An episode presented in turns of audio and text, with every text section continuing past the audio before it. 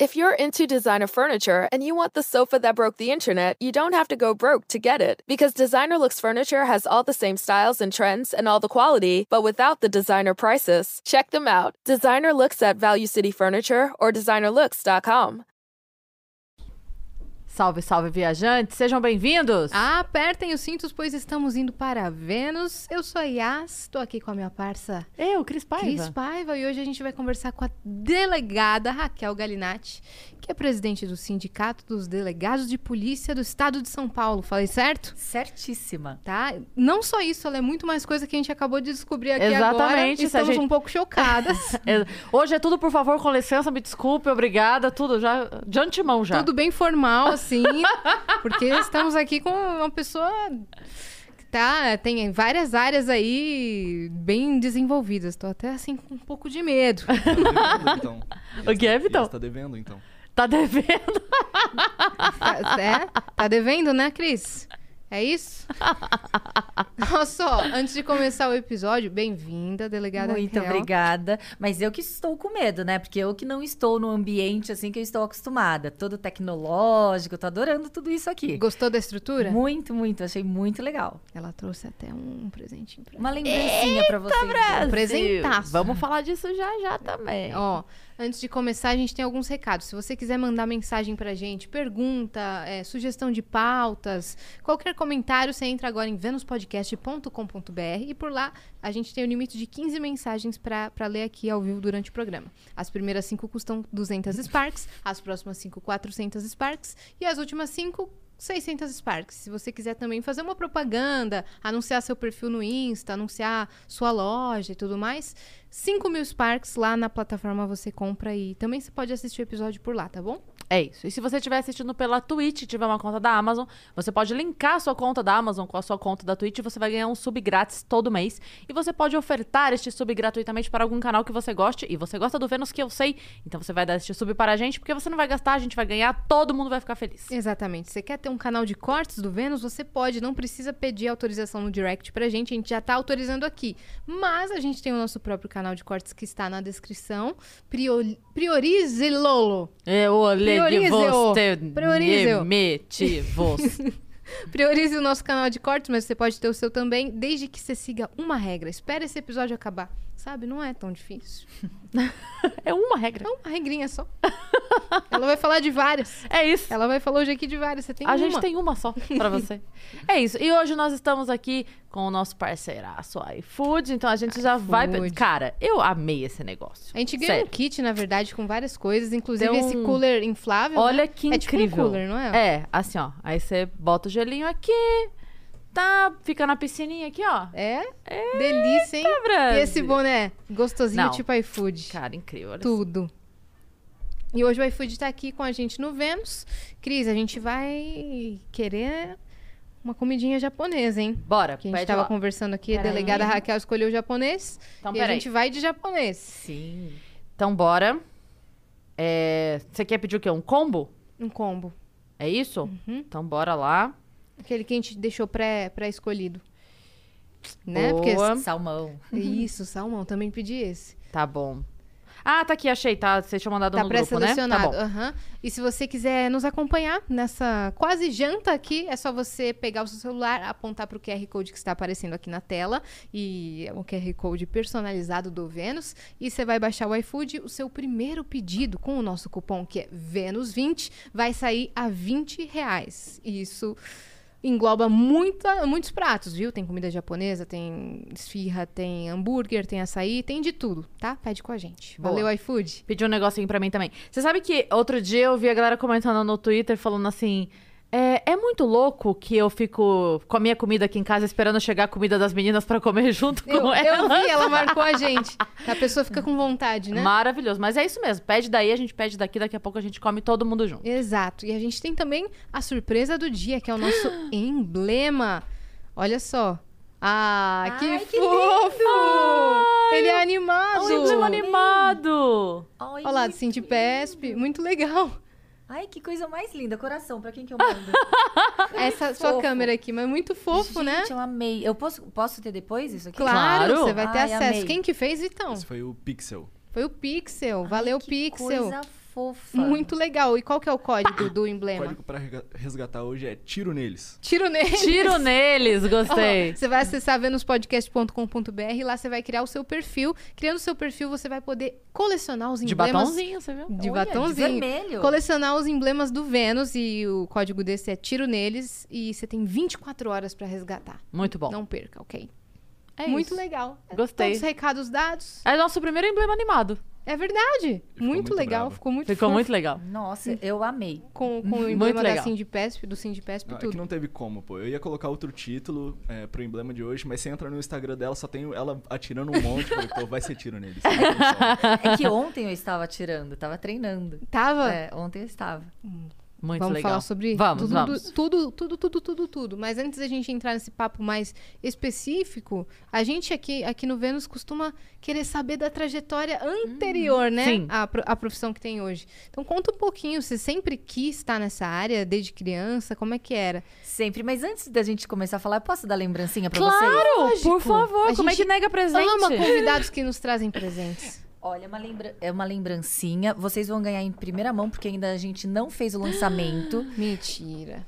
É, como a gente vai conversar com o tempo, foi a primeira mulher a assumir o Sindicato dos Delegados de Polícia do Estado de São Paulo em 30 anos, né? Desde, a- desde o início, desde a da fundação. Aí eu contratei duas historiadoras para fazer o resgate dessa história do Sindicato dos Delegados, só que a gente ainda não teve como lançar o livro porque, por causa da pandemia. Sim. E aí é uma xícara para um, pra um Ai, cafezinho quentinho ama. de manhã, mousepad e Não acho que, ah, e tem também um brochinho. Um broche, É. uma caneta, Gente, perfeito. que incrível! Uma caneca, ó lá, do Sindipesp também. Nossa, eu vou... É muito cuidado feminino isso aqui, né? Eu vou me É. achar da, da carreira policial. Acho que eu vou É sentar assim na minha casa, com isso daí a galera vai falar, nossa, ela é delegada. Eu vou falar, sim, A gente Sou- dá uns toques, né, femininos Sim, em alguns sim. aspectos. ó lá. E a capa vermelha, né? Uhum. Até porque o símbolo do delegado de polícia do distintivo é vermelho. Então também tem tudo a ver. A gente fez uma Ah, capa é, vermelha. é esse aqui? Não, é, isso é do sindicato. Eu trouxe Tá. o símbolo, tá na minha bolsa. Depois eu mostro. Aquele cheiro de livro novo, maravilhoso, que acabou de ser impresso. Bom, então, é, para Obrigada. responder... Imagina. Incrível, muito lindo. Ah. Muito lindo mesmo. Muito bom gosto. É, primeiramente, eu tô muito feliz de estar aqui com vocês. A gente que tá É, feliz. Eu tenho orgulho de mulheres, assim, que são poderosas, que são, sabe, pioneiras, que são, assim, igual, igual, igual a gente, né? Vamos, vamos, eu, de- eu quero me incluir aqui. Então, é, eu adoro. E quando vocês estavam brincando, ah, ela vai prender, vai prender, eu gosto de prender homem. Mulher não, mulher a gente dá uma folga ali. Homem que não pode fazer nada, né? Mulherada a gente. Não! Passa Porque- um pano. é, porque a gente, a gente- nós, como mulheres, estamos o tempo todo sendo questionadas, sabatinadas, um erro nosso é um erro fatal. Então, nós, com as mulheres, temos que ter uma, aquela famosa sororidade. Porque os homens já fazem isso com a gente. Então, vamos fazer isso ao contrário. Não, claro que eu não, te- eu não tô colocando guerra de sexo aqui, mas eu tô fazendo uma brincadeirinha. Então, é, a gente já tá num ambiente que o tempo todo as mulheres, elas são colocadas na vitrine e são julgadas e pré-julgadas, né? Então, vamos, vamos tirar esse papel de nós mulheres. As mulheres, a gente não vai, a gente vai prender homem, até porque a criminalidade maior é praticada por homens, né? A gente sabe muito bem disso. A ma- é a maioria dos crimes, Dos de maneira crimes- geral. É, de maneira geral, sim. Bom, por que que eu quis ser delegada de polícia? Desde pequenininha, é, a minha formação foi uma formação, uma educação, formação, minha educação foi uma educação assim muito, é, se você faz, o seu irmão vai fazer. Então, desde pequenininho, eu e o meu irmão fomos praticar artes marciais, fazer esportes. Quando eu fui fazer balé, ele ia chorando, apanhava, mas tinha aqui também. Então era uma coisa assim muito meninos e meninas vão fazer a mesma coisa. Ele fazia também Fazia balé? chorando, batia a cabeça no chão, não queria ir, mas ele ia. Ai, dá dó, mas eu, eu, eu tenho essas lembranças dele. Ele ia, chegava lá na, na classe, ele era pequenininho, ele falava que tava com dor de barriga, ficava no colo da professora de balé a aula inteira, mas ia arrastado. Mas Porque eu já seus pais tinham essa, tinham essa que coisa de... o que um vai fazer, o outro vai fazer também. Uhum. Então a gente já teve essa, forma, essa, essa educação, né? Desde pequenininho. O meu pai era da Maria Mercante, morreu já antes de eu ser delegada de polícia, há mais de 10 anos, 12 anos. E a minha mãe é educadora física, formada em educação física. E nisso a gente nunca teve um contato direto com polícia. Nunca tivemos policiais, tradição na polícia. Até porque eu sou da primeira geração de imigrantes, né, aqui, aqui no Brasil família japonesa e família italiana. Então a gente não tem muita tradição aqui no, no país, porque viemos muito, né? a- não tem nem 80 anos a, a- os imigrantes. Meus avós. Seus avós? É, meus avós vieram já adultos pra cá. Tanto da parte paterna como materna. E, e aí foi, a- a- talvez, a, a- claro, que eu acho que o meio que a gente é educado forma também a nossa personalidade. É, Sim. é- é inevitável.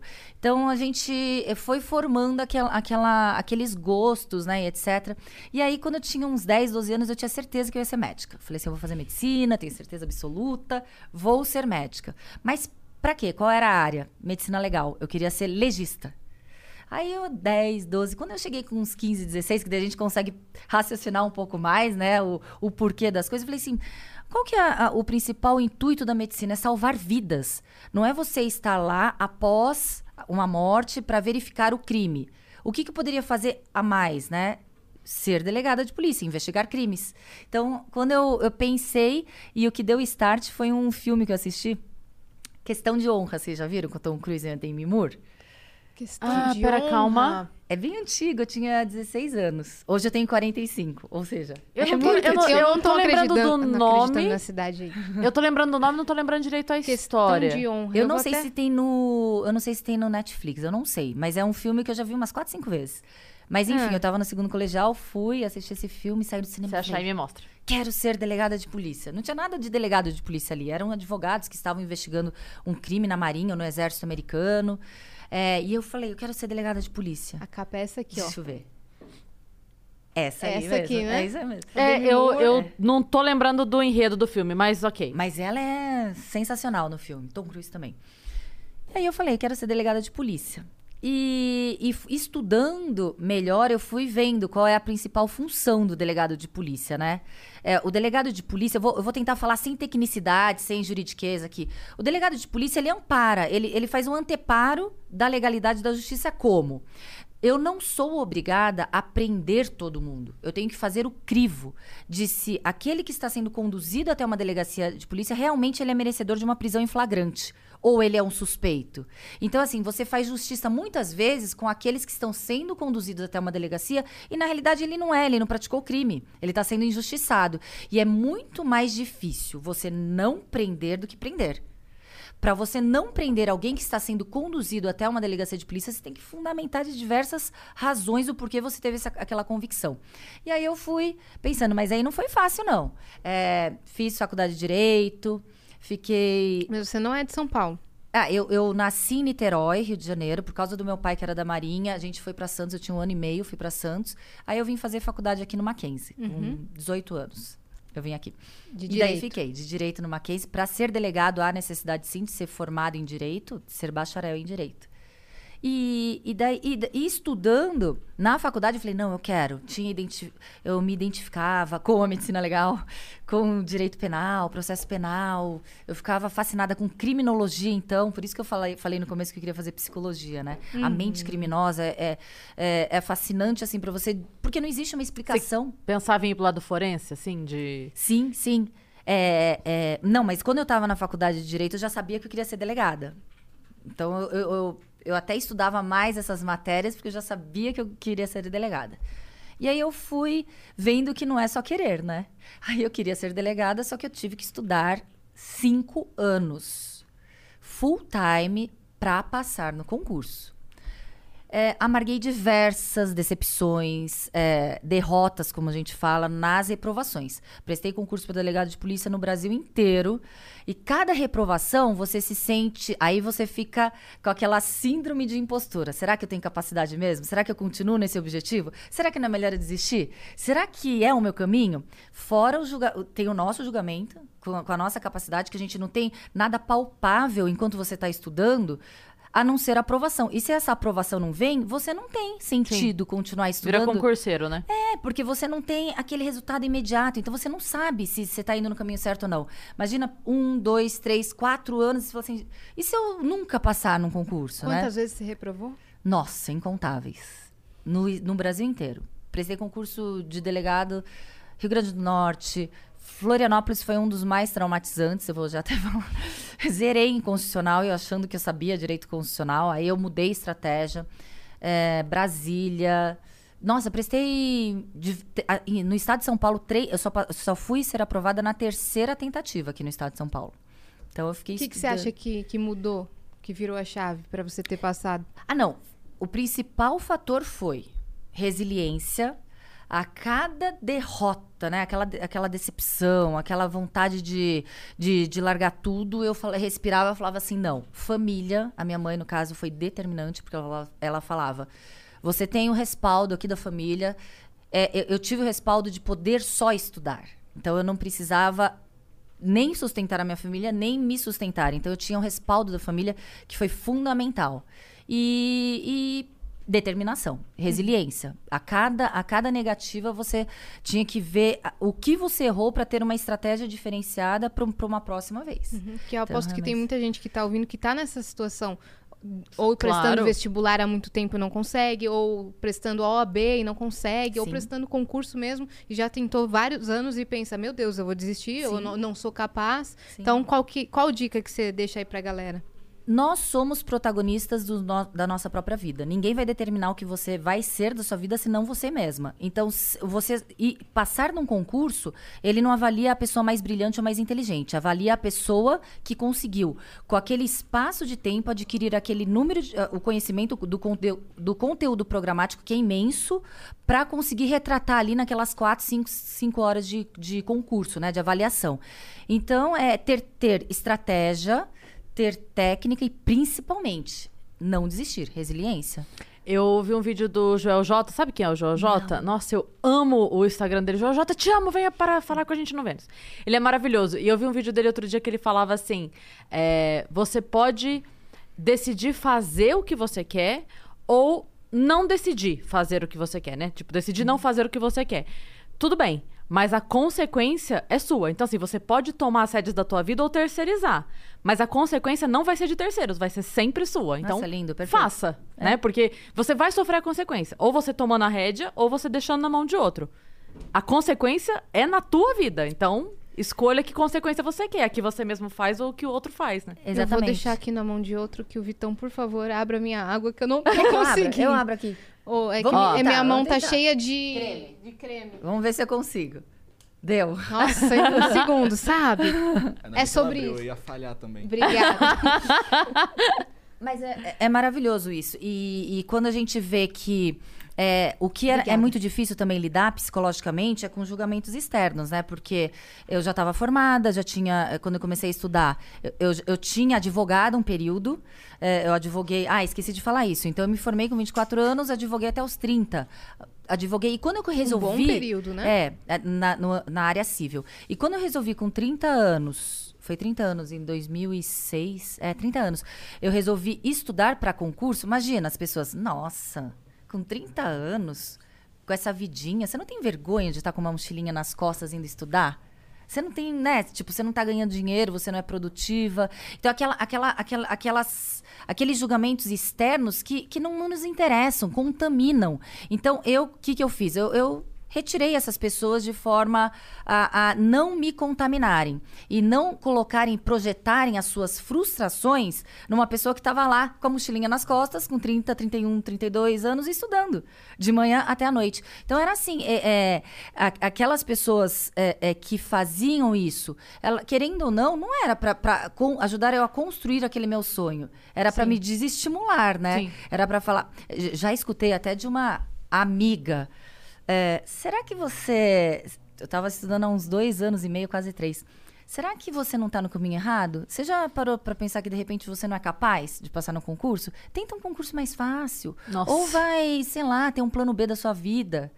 E- Então, assim, você lida com pessoas que querem e acham que têm o direito de optar. Porque quando você faz alguma coisa que é desconfortável para outras fazerem o que você está fazendo, você causa um desconforto na própria pessoa que de repente não tem aquela determinação de estar a com coragem. 32 anos na cara, com uma, com uma mochilinha nas costas e estudando sem ganhar dinheiro, né? Então ela fala assim: como é que ela tem coragem de fazer isso? Então é melhor eu. Vamos desestimular, porque a pessoa que falou isso pra mim não era realizada profissionalmente. Às vezes é inconsciente que é, ela te é uma projeção, desestimula, é uma né? projeção. É, e às vezes, não é nem que a pessoa é infeliz, mas às vezes ela, ela acredita que o modelo de felicidade dela é o único. Mas essa que eu Né? tô falando especificamente, Então, ela não é- era feliz. Ela não conseguiu ser aprovada no concurso que ela queria. ela Olha foi, o pedido que chegou ela aí. aprovou no ela foi aprovada num concurso inferior como assistente daquilo que ela queria. Então, realmente, neste caso que eu tô falando, ela, Sim. ela não tava. É, é porque às vezes a pessoa se confunde um pouco com o que é felicidade pra mim com o que é o conceito de felicidade, Isso, né? Então, assim,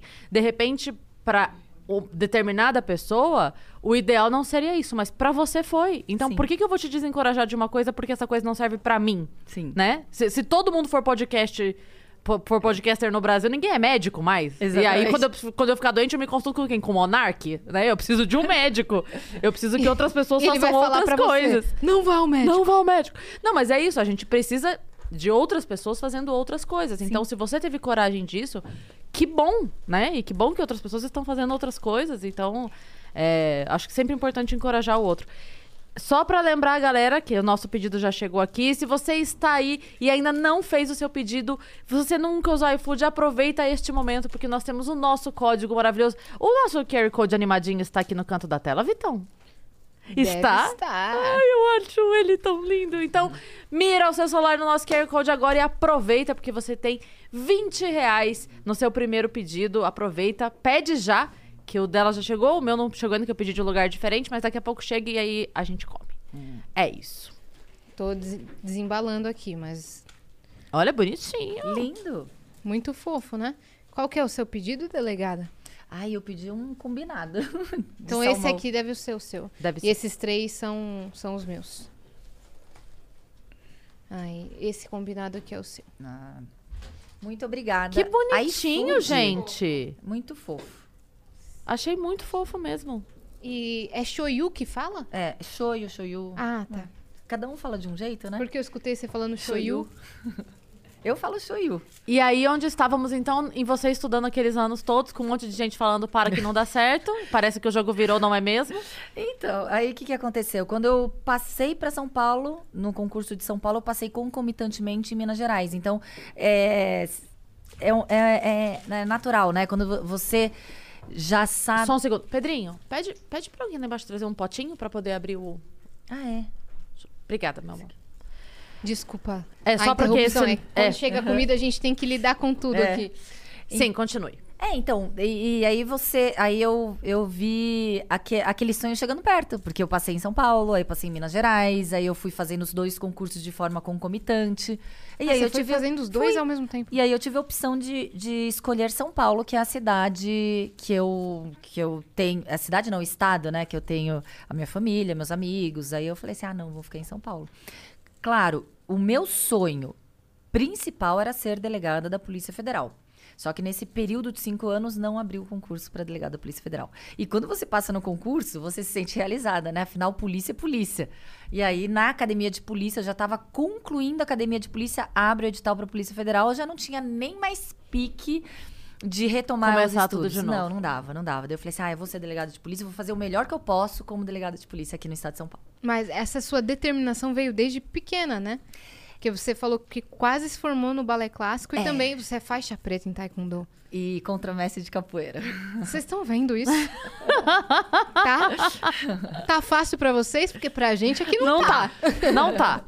Ah, É, não, aí eu acho que tudo daí que é você mais. pegava pra fazer, Era- você ia até o fim. É, foi o condicionamento, né? A, rigi- a rigidez da educação do lado japonês. Afina- Afinal, era meu- a minha mãe japonesa e meu pai italiano, mas quem educa, ah, não sei hoje. Hoje não, meu irmão tá educando o filho dele da mesma forma que a minha cunhada. Eles estão dividindo. E, e a minha cunhada fica muito brava. Ah, quando ela vê os pais falando, nossa, o Marco é tão legal, né? Ele ajuda na criação. Ajuda não, ele é pai, ele tá fazendo o papel dele de pai. A criação é igual. Exatamente. Ele está criando. É, mas É. Na, na minha época, 45 anos atrás, a educação vinha toda da mãe, claro, e aquela rigidez da educação japonesa, faz uma coisa, vai concluir, não existe, não existe desistir, O tem que foco, fazer né? o melhor que você pode, não é suficiente, nunca tá bom, tem que puxar mais, então... Você acha é que isso mais te educação. Ou mais te botou uma pressão assim? Eu não tenho como é, ter, ter, ter um- uma interpretação a respeito do se foi melhor ou pior. Eu não sei se o meu lado competitivo foi fomentado pela minha educação ou se só foi solidificado. Então não tenho, não tenho como saber.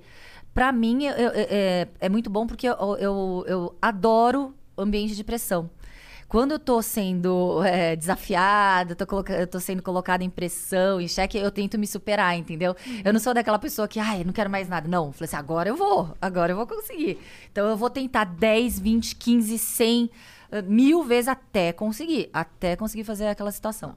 A gente tá vendo até nas Olimpíadas agora de Tóquio a determinação dos atletas japoneses, né? É, e eu vi Pra ela poder colocar o. E eu vi a Simone Biles lá mostrando o quão psicologicamente a pessoa pode é, atrapalhar tudo, né, em Sim. relação a isso. Ela foi muito corajosa. Eu achei ela muito corajosa e ela deu uma, uma lição de atletas de alta performance, por exemplo, que é mais do que o corpo, eles são colocados psicologicamente muito no limite do limite do limite. É algo assim e a gente viu também, ah, é, em contrapartida, a Raíssa, de 13 Linda. anos, dançando antes de competir. Super tranquilona, e lá assim, pá, pá, pá.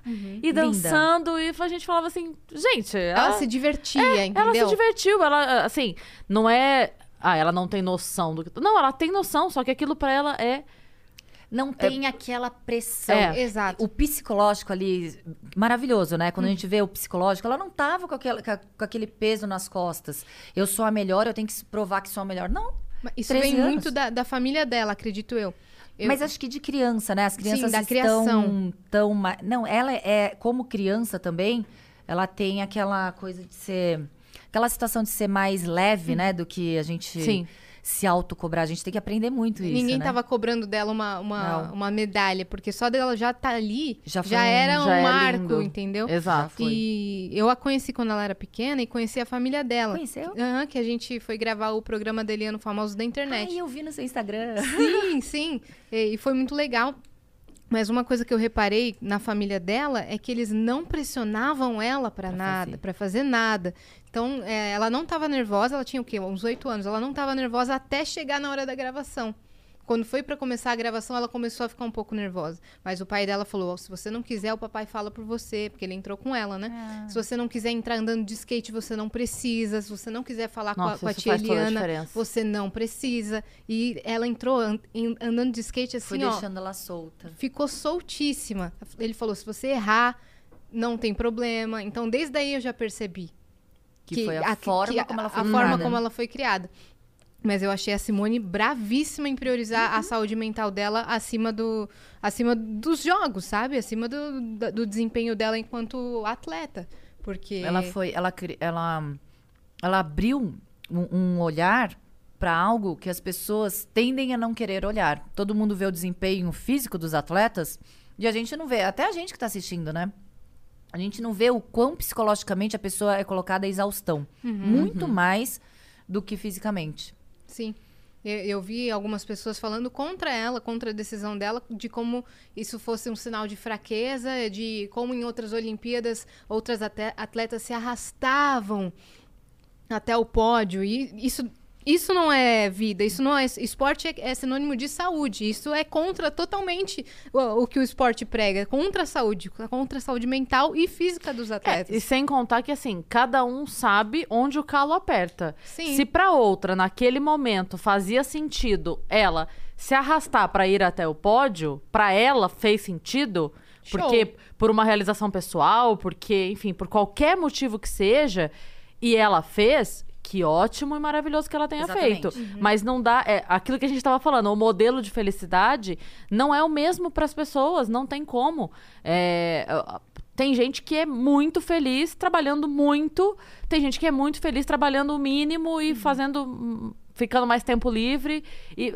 Cara, qual que é o modelo? Não tem modelo. O esporte é, o garra se- também, É, é, dar então- o sangue também, mas E- saiba os seus limites. E quem disse que e quem disse que essa decisão dela também não trouxe pra ela uma carga pesadíssima pra ela carregar de cobrança, de julgamento, de né? Então assim, a, beleza, a outra fez ali um, um esforço momentâneo e foi aplaudida depois. E ela fez a decisão contrária, ela tá sendo extremamente cobrada porque não teve, então não, não requer muito mais força dela, então? Eu, eu pra achei lidar ela com isso, né? extremamente corajosa e é algo que é, a pandemia nos deixou é, também expostos a um problema que muitas vezes a gente não prestava atenção, que é o problema de depressão, de suicídio psiquiátrico real e a gente quando a gente fala que o psicológico é algo mais o- é a situação mais importante para a gente determinar as, as nossas atitudes e ações a gente tem por exemplo a polícia o policial todos sabem né que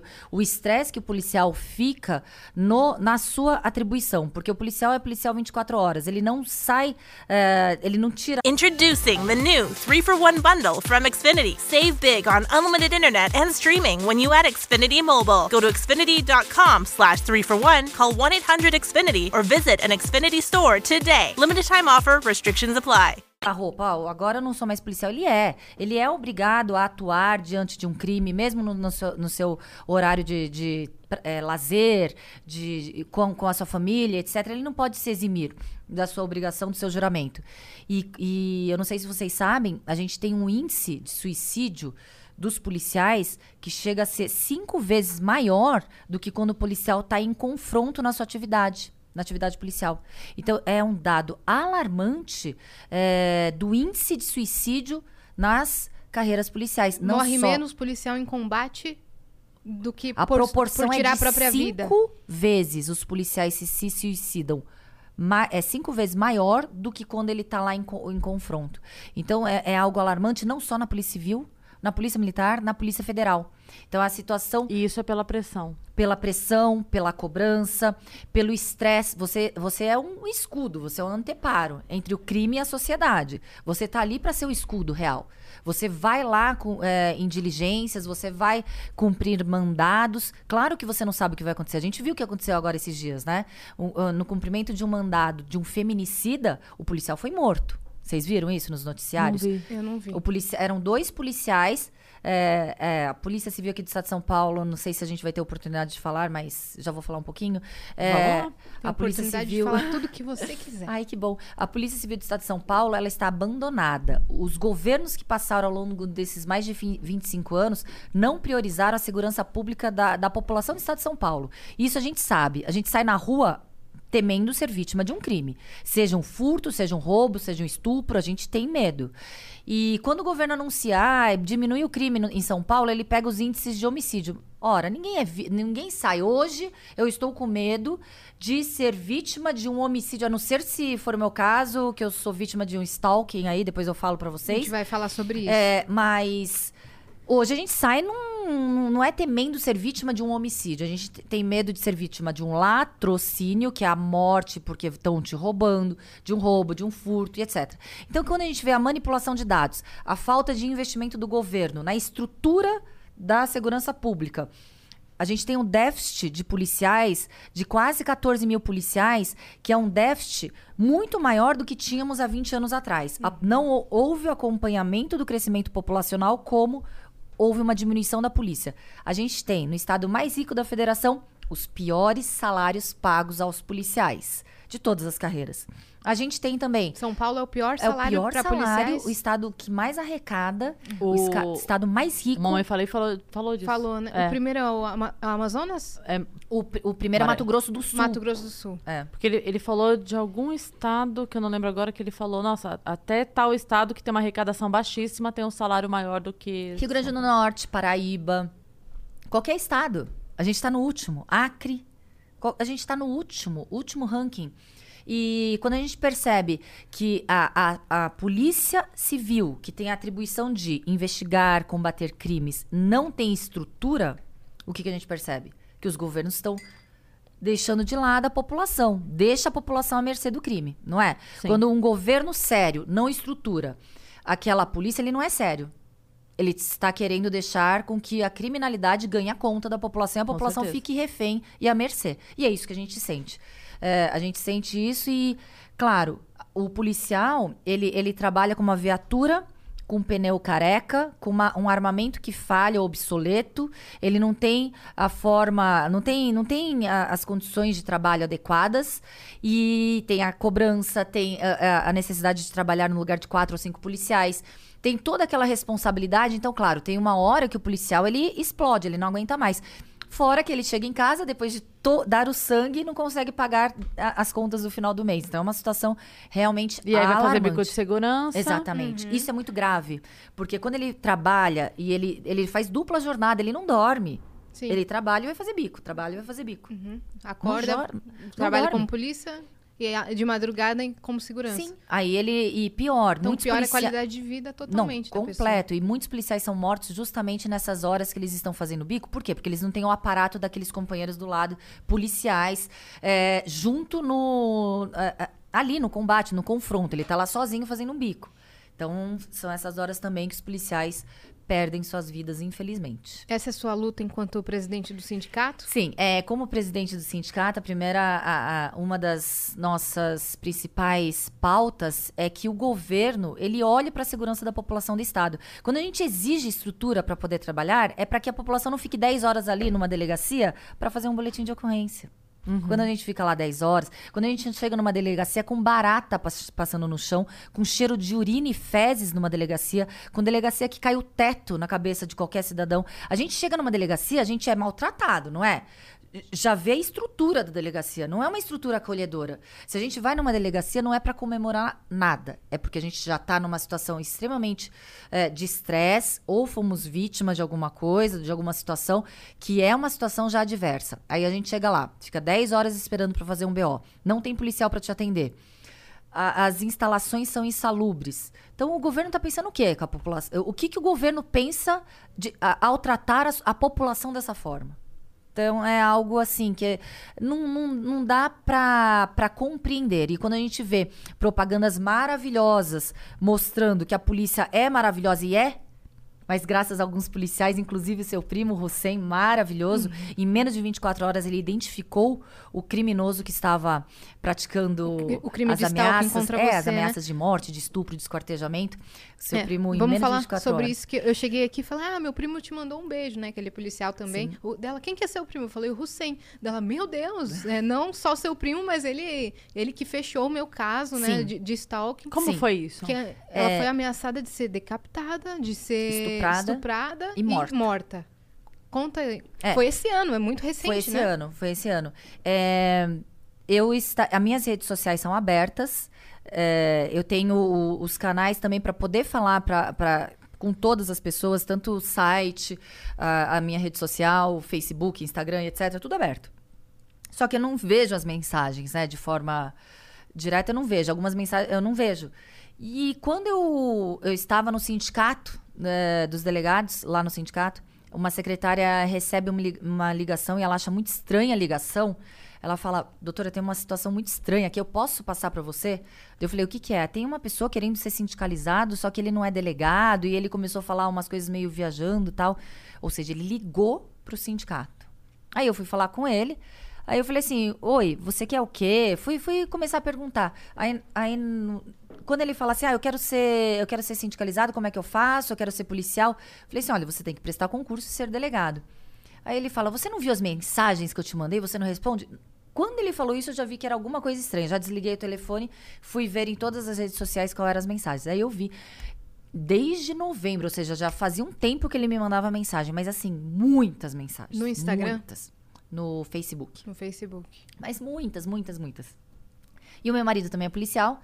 Meu marido conhece o, o Hussein. Aí falou: já sei, quem é a melhor pessoa lá nos crimes cibernéticos, né, na delegacia especializada do DEIC. Aí vamos, vamos já falar. A gente foi. Que na stalking delegacia. foi configurado como crime, né? Só que esse co- ano. no meu caso não era. Ainda não tinha sido? Não, foi dia 1 de abril, dia 2 de abril, alguma coisa assim, foi promulgada a lei. E no meu caso foi anterior, foi em fevereiro. Uhum. E nisso, a polícia, de forma muito eficaz. Aí eu parabenizo o Hussein, na, na pessoa do Hussein. Beijo, Hussein. E ele nem me contou isso. Pra ver, ele foi quem assim, é bom, humilde, né? quem é não bom, precisa falar. Não fala, ele é reconhecido. Exato. Ele é reconhecido. Um dos grandes talentos da Polícia Civil do Estado de São Paulo. É, também presidido pela doutora Maiara. Tem o diretor, doutor Gaetano Virgini, maravilhosos. E ali, rapidamente, a gente, eh, eles identificaram eh, tanto a residência, co- como endereço, a pessoa acha que internet você fica de, de forma anônima, não fica, você tem muito rastro ali na internet, já identificou de pronto. Só que eu me deparei com um probleminha. Um probleminha que antes, fazendo parte do sistema de justiça criminal como delegada de polícia, eu não podia perceber. Como vítima, eu vi as mazelas do sistema de, de justiça criminal. A Polícia Civil, de forma muito eficaz, em menos de 24 horas, identificou. Relatou toda aquela situação para um mandado de busca na casa eh, deste criminoso, porque, inclusive, foto de arma e de foice ele, ele mandava nessas mensagens. E aí a gente teve que esperar um mês, dois meses, três meses, até o Poder Judiciário ah, deferir a ordem, porque a gente não pode atuar fora do Estado Democrático de Direito e, é, Claro. e é salutar que seja assim. Para a gente preservar uma democracia, a gente tem que agir de acordo com a legalidade. Então a gente não poderia ir na casa sabendo tudo desse criminoso sem uma ordem judicial Sim. mandado de busca e apreensão. Somente indo para um programa de televisão puxando a orelha do Poder Judiciário, falando que se eu que tenho completa noção do sistema de justiça criminal estou como vítima e tenho que ficar três eh, meses aguardando um mandado de busca e apreensão, imagina as vítimas como estão desprotegidas. De violência doméstica, as vítimas, mulheres de qualquer crime, até homens, mas assim, crimes de ameaça, qualquer outro tipo de crime. É, se não tem o aparato do sistema de justiça. Você ficou três meses ali vulnerável. É, digamos que assim, eu não sou uma vítima, eu não sou uma vítima comum. Sim. Vulnerável, é, eu não, não Como alguma colocaria- outra pessoa, Eu né? não colocaria, é, de- eu não colocaria que eu sou vulnerável. Eu não me, não me considero vulnerável. Uhum. Mas eu alterei sim a minha rotina. Tive que ficar 24 horas alerta e ninguém consegue ficar 24 horas alerta. Toda vez é, é realmente é, é cada Cada hora eu me movimento de uma forma diferenciada. Claro, nós somos, é, nós temos o, o- o preparo para conseguirmos nos defender, mas a gente não pode se colocar de forma exposta ou subestimar criminosos. Eu não subestimo o criminoso. O criminoso é covarde, o criminoso é mau caráter e safado, porque eles esperam a vulnerabilidade e a distração da vítima, claro. Então, eu saí da minha zona de conforto, tive que ficar em alerta 24 horas, estou em alerta 24 horas. Por quê? Para ter o desfecho, gente- veio o mandado de busca e apreensão. Eh, a equipe de investigação do caso foi até lá, conduziu o criminoso até a delegacia, mas aqui no Brasil o crime de ameaça é um nada jurídico. A época foi colocado como ameaça, o stalking, o stalking, que é o crime de perseguição, não mudou muito a, a tipificação penal. Eh, e o que, que aconteceu? Ele foi ouvido, falou sim que praticou os crimes, está sendo ali, eh, está, sendo, es- está tendo um processo, os objetos foram apreendidos todos, mas ele saiu pela porta da frente. Porque não teve um flagrante. Me- mesmo se houvesse um flagrante, não, não teria uma, um- uma justificativa legal para poder eh, embasar o encarceramento dele. Não teria. É porque, na verdade, é assim, ele não cometeu o crime, né? Ele, tipo, ele- eu digo assim, ele tá falando que vai fazer, mas até que ele faça. É, só que não- quando a gente fala nos Estados Unidos, um crime de ameaça, vou te matar.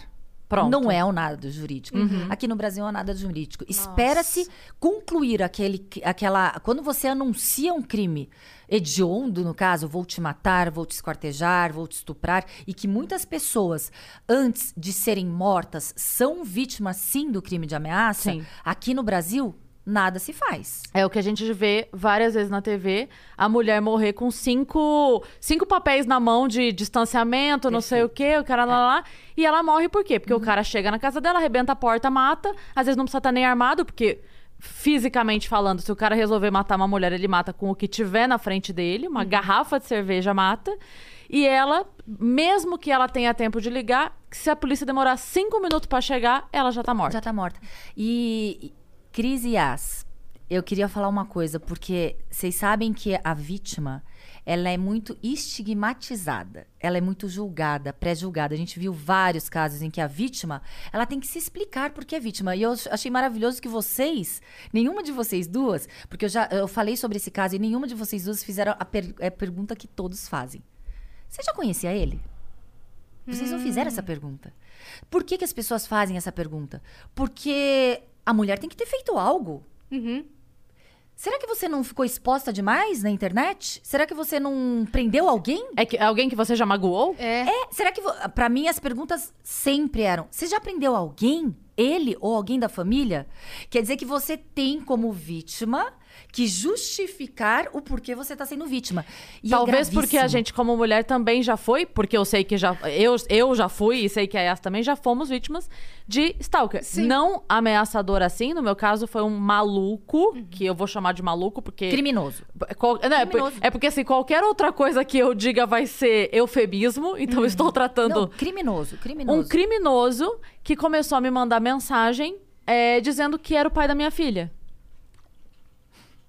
Assim. E, e insistia, já contei isso, né, Yas? E ele insistia, tipo, por que você tá fazendo isso comigo? Porque você... Eu falei, porque você não é. E, e curiosamente, num primeiro momento, eu. é, quando chegou a primeira mensagem, é, tem muitos anos a primeira mensagem, então eu ainda dava conta de responder porque eu não tinha tanto seguidor. Quando chegou a primeira, ah, eu conheci uma pessoa parecida com você, babá, acho que sou o pai da sua filha. Num primeiro momento eu pensei, ah, ok, o cara conheceu alguém parecido comigo, né? de- Pode ter perdido o contato com essa pessoa. Eu respondi, falei, olha, não sou eu. A, a- gente tem o contato com o pai da minha filha, ele só não aparece nas nossas redes porque não faz parte do nosso, do- da nossa convivência. Mas ele existe, tá tudo bem. Eu sei quem é, tá tudo certinho da nossa vida. Paga pensão, tá tudo certinho da nossa vida. Pra mim tava resolvido, porque na minha mente é só alguém que me confundiu com alguém. Só que ele começou a insistir. E assim foi insistindo. Meses, mais de um ano, mandando mensagem, insistindo e falando que era, porque era, porque era, e mandava mensagem pra mim, pra minha filha. Foi só a lâmpada, foi só alguém encostou no interruptor. É, e mandar mensagem pra mim, pra minha filha, pra minha irmã, pra todo mundo. Não, porque eu sou, porque eu sou, porque eu sou. Até que a gente começou a bloquear ele de tudo. Fazia perfil novo, a gente bloqueava. Mas ainda tava, como você disse, ainda tava na lei antiga. Mas de qualquer forma a gente fica receosa, porque assim, beleza, aí eu faço um BO. E aí ele tem acesso às minhas informações, Não, aí a não, gente não, fica. não, como não é que tem. funciona? Não, é, per- é, você pode, inclusive eu até indico ir na Delegacia de Crimes Eletrônicos. Cibernéticos, né? cibernéticos, ali no DEIC, ali na, na Palácio da Polícia. Uhum. É, no caso das investigações, elas não vão ter. O, o criminoso ele não vai ter acesso. Inclusive, é, ele tem alguns acessos públicos, né? Seus. Sim, Até sim. porque você é uma pessoa pública. É, mais do que isso, ele não terá acesso. Hoje, se ele novamente reincidir, porque a, a cada prática de um novo crime já se enquadra, já, já se tipificaria, porque o crime é tipificado a pa- partir da promulgação. Hoje já poderia ser tipificado no crime de perseguição. Ainda a pena é muito pouca de acordo com o crime, mas já daria. E na reincidência, na, na continuidade da prática desse crime, poderiam outros crimes ali, como. é, até de, é, de, de adulterar ali na fase do, do- da investigação do processo, ele tentar atrapalhar as investigações, alguns outros crimes a gente poderia tipificar quando ele continuasse reinci- reincindido. Mas vai ser encarce- encarcerado? Não vai. Não vai. Mas é uma forma de a gente tentar fazer com que, de acordo com a lei, ele seja responsabilizado pela prática dos atos. Não né? fique totalmente impune, É, né? esse, esse é sempre a minha questão, assim, porque eu, eu sou pessoalmente a favor do armamento. Já, enfim, já conversei com algumas pessoas sobre isso, já fiz curso sobre isso. É, pessoalmente, sou a favor do armamento. Porque é uma questão pra mim, esse tipo de coisa. Porque aí, ok, é como você disse, vai ser encarcerado? Não vai. E aí? E o dia seguinte? E eu divulgando o show? E sabendo onde eu tô? E sabendo que hora eu vou e que hora eu volto? E onde. Porque não tem como. A minha vida é agenda de show. Eu digo onde eu vou estar, que hora eu vou estar. Entendeu? Você tem rotinas então, fixas de rádio e podcast. É isso. Então, é, eu, eu já fiz curso, assim, de, de defesa pessoal, até pra tomar cuidado é, de estar alerta no trânsito, de maneiras de dirigir, de... é, Direção defensiva. de- Direção defensiva. totalmente, totalmente. Então, assim, tudo que eu posso fazer, eu vou fazendo pra ter o máximo de cuidado possível, né? Porque, enfim, é o que você falou, ele vai esperar o momento... de, de Distração. vulnerabilidade. E eu acho, eu também, eu não falo agora em nome dos delegados de polícia do Estado de São Paulo, uma das minhas funções também é essa, refletir a vontade da classe, falar em nome dos meus pares. É, mas agora a minha, a minha opinião como Raquel, delegada de polícia, minha opinião pessoal. Eu sou favorável também, sim, que o cidadão de bem ele tenha a opção de escolher se ele quer ou não adquirir uma arma e ter uma arma para o seu uso ou até mesmo porventura uma possível legítima defesa. Eu não tô aqui fomentando que vamos armar todo mundo, mas eu tô aqui Exato. afirmando que se tiver todo o curso que você falou que você fez vários cursos, aptidão, ter toda aquela a- a- a- o porte e tiver o os, não tiver antecedentes criminais, é uma série de requisitos para você ter uma arma, né? E se você cumprir É assim, do, do jeito certo, né? Porque do Sim. jeito errado você consegue rapidinho. e é isso que eu ia falar. É, se, daí aquele cidadão de bem, ele pode ter uma arma legalizada, registrada, controlada. Agora, quando a gente fala arma mata, sim, a arma mata, a arma do crime, proveniente de tráfico de arma. Aquela arma que está na mão dos criminosos, essa mata. Essa mata o tempo todo e o, e, e o criminoso compra sem autorização nenhuma. Ele tá com uma arma ali na mão o tempo todo, a E gente um- sabe. Uma vez eu ouvi uma coisa que eu achei maravilhosa, o, o Benê que falou. Ele falou assim: que se você tem medo, porque às vezes o pessoal fala assim, ah, mas eu vou ter uma arma em casa e se o meu marido pega a arma? Daí ele fala assim, mas se você tem medo que seu marido pegue a arma, você tem que largar o seu marido. Porque ele quer. Se ele quiser te matar, ele te mata com qualquer coisa. Ele não precisa ter uma arma. adorei isso. Essa é a questão. Adorei não isso. é? É. Se ele, tipo, um violão, se ele tiver em casa e ele quiser. Ele te mata com um violão. Então, E uma se faca o Se você tempo tem todo. medo que o seu companheiro ou sua companheira te mate, Guarde Tá errado o ela. companheiro e a companheira, sim. eh, né? O, o princípio tá errado. Até porque a gente sabe que muitos matam com outros tipos de objetos, inclusive fogo, né, ácido, qualquer tipo de objeto. Sim, qualquer tipo Né? de Um objeto. travesseiro. E, é, curiosamente, o estupro, em sua maioria, não é feito com arma de fogo, né? Exatamente. Exatamente. Na é a força maioria. física, é, é a supremacia da força física do homem com, contra a mulher. Existe. Eu não sei se Ou esse, crianças, né, infelizmente. não sei se esse dado ainda corresponde, mas a época quando eu li o livro do Benê, ele dizia que era menos de 3% das tentativas de estupro com mulheres armadas iam até o fim, porque normalmente o cara não está armado e nem preparado para encontrar uma mulher armada. Então é menos sabia. é menos de 3% é, quando a mulher. Lugares onde é permitido e tal, que se conclui. É, eu, eu não, eu não tinha acesso a isso. Eu não sei se ainda é, mas ah, a época quando eu li o livro era essa Eu não, estatística. eu não tinha acesso a essa informação, mas assim, é muito importante que a gente fale. A arma tem que estar no corpo o tempo todo. Adianta uma mulher estar armada, estar tá, com uma arma na bolsa. É claro que daí você muda um pouco o seu estilo de vestir, né? Você não vai conseguir pôr.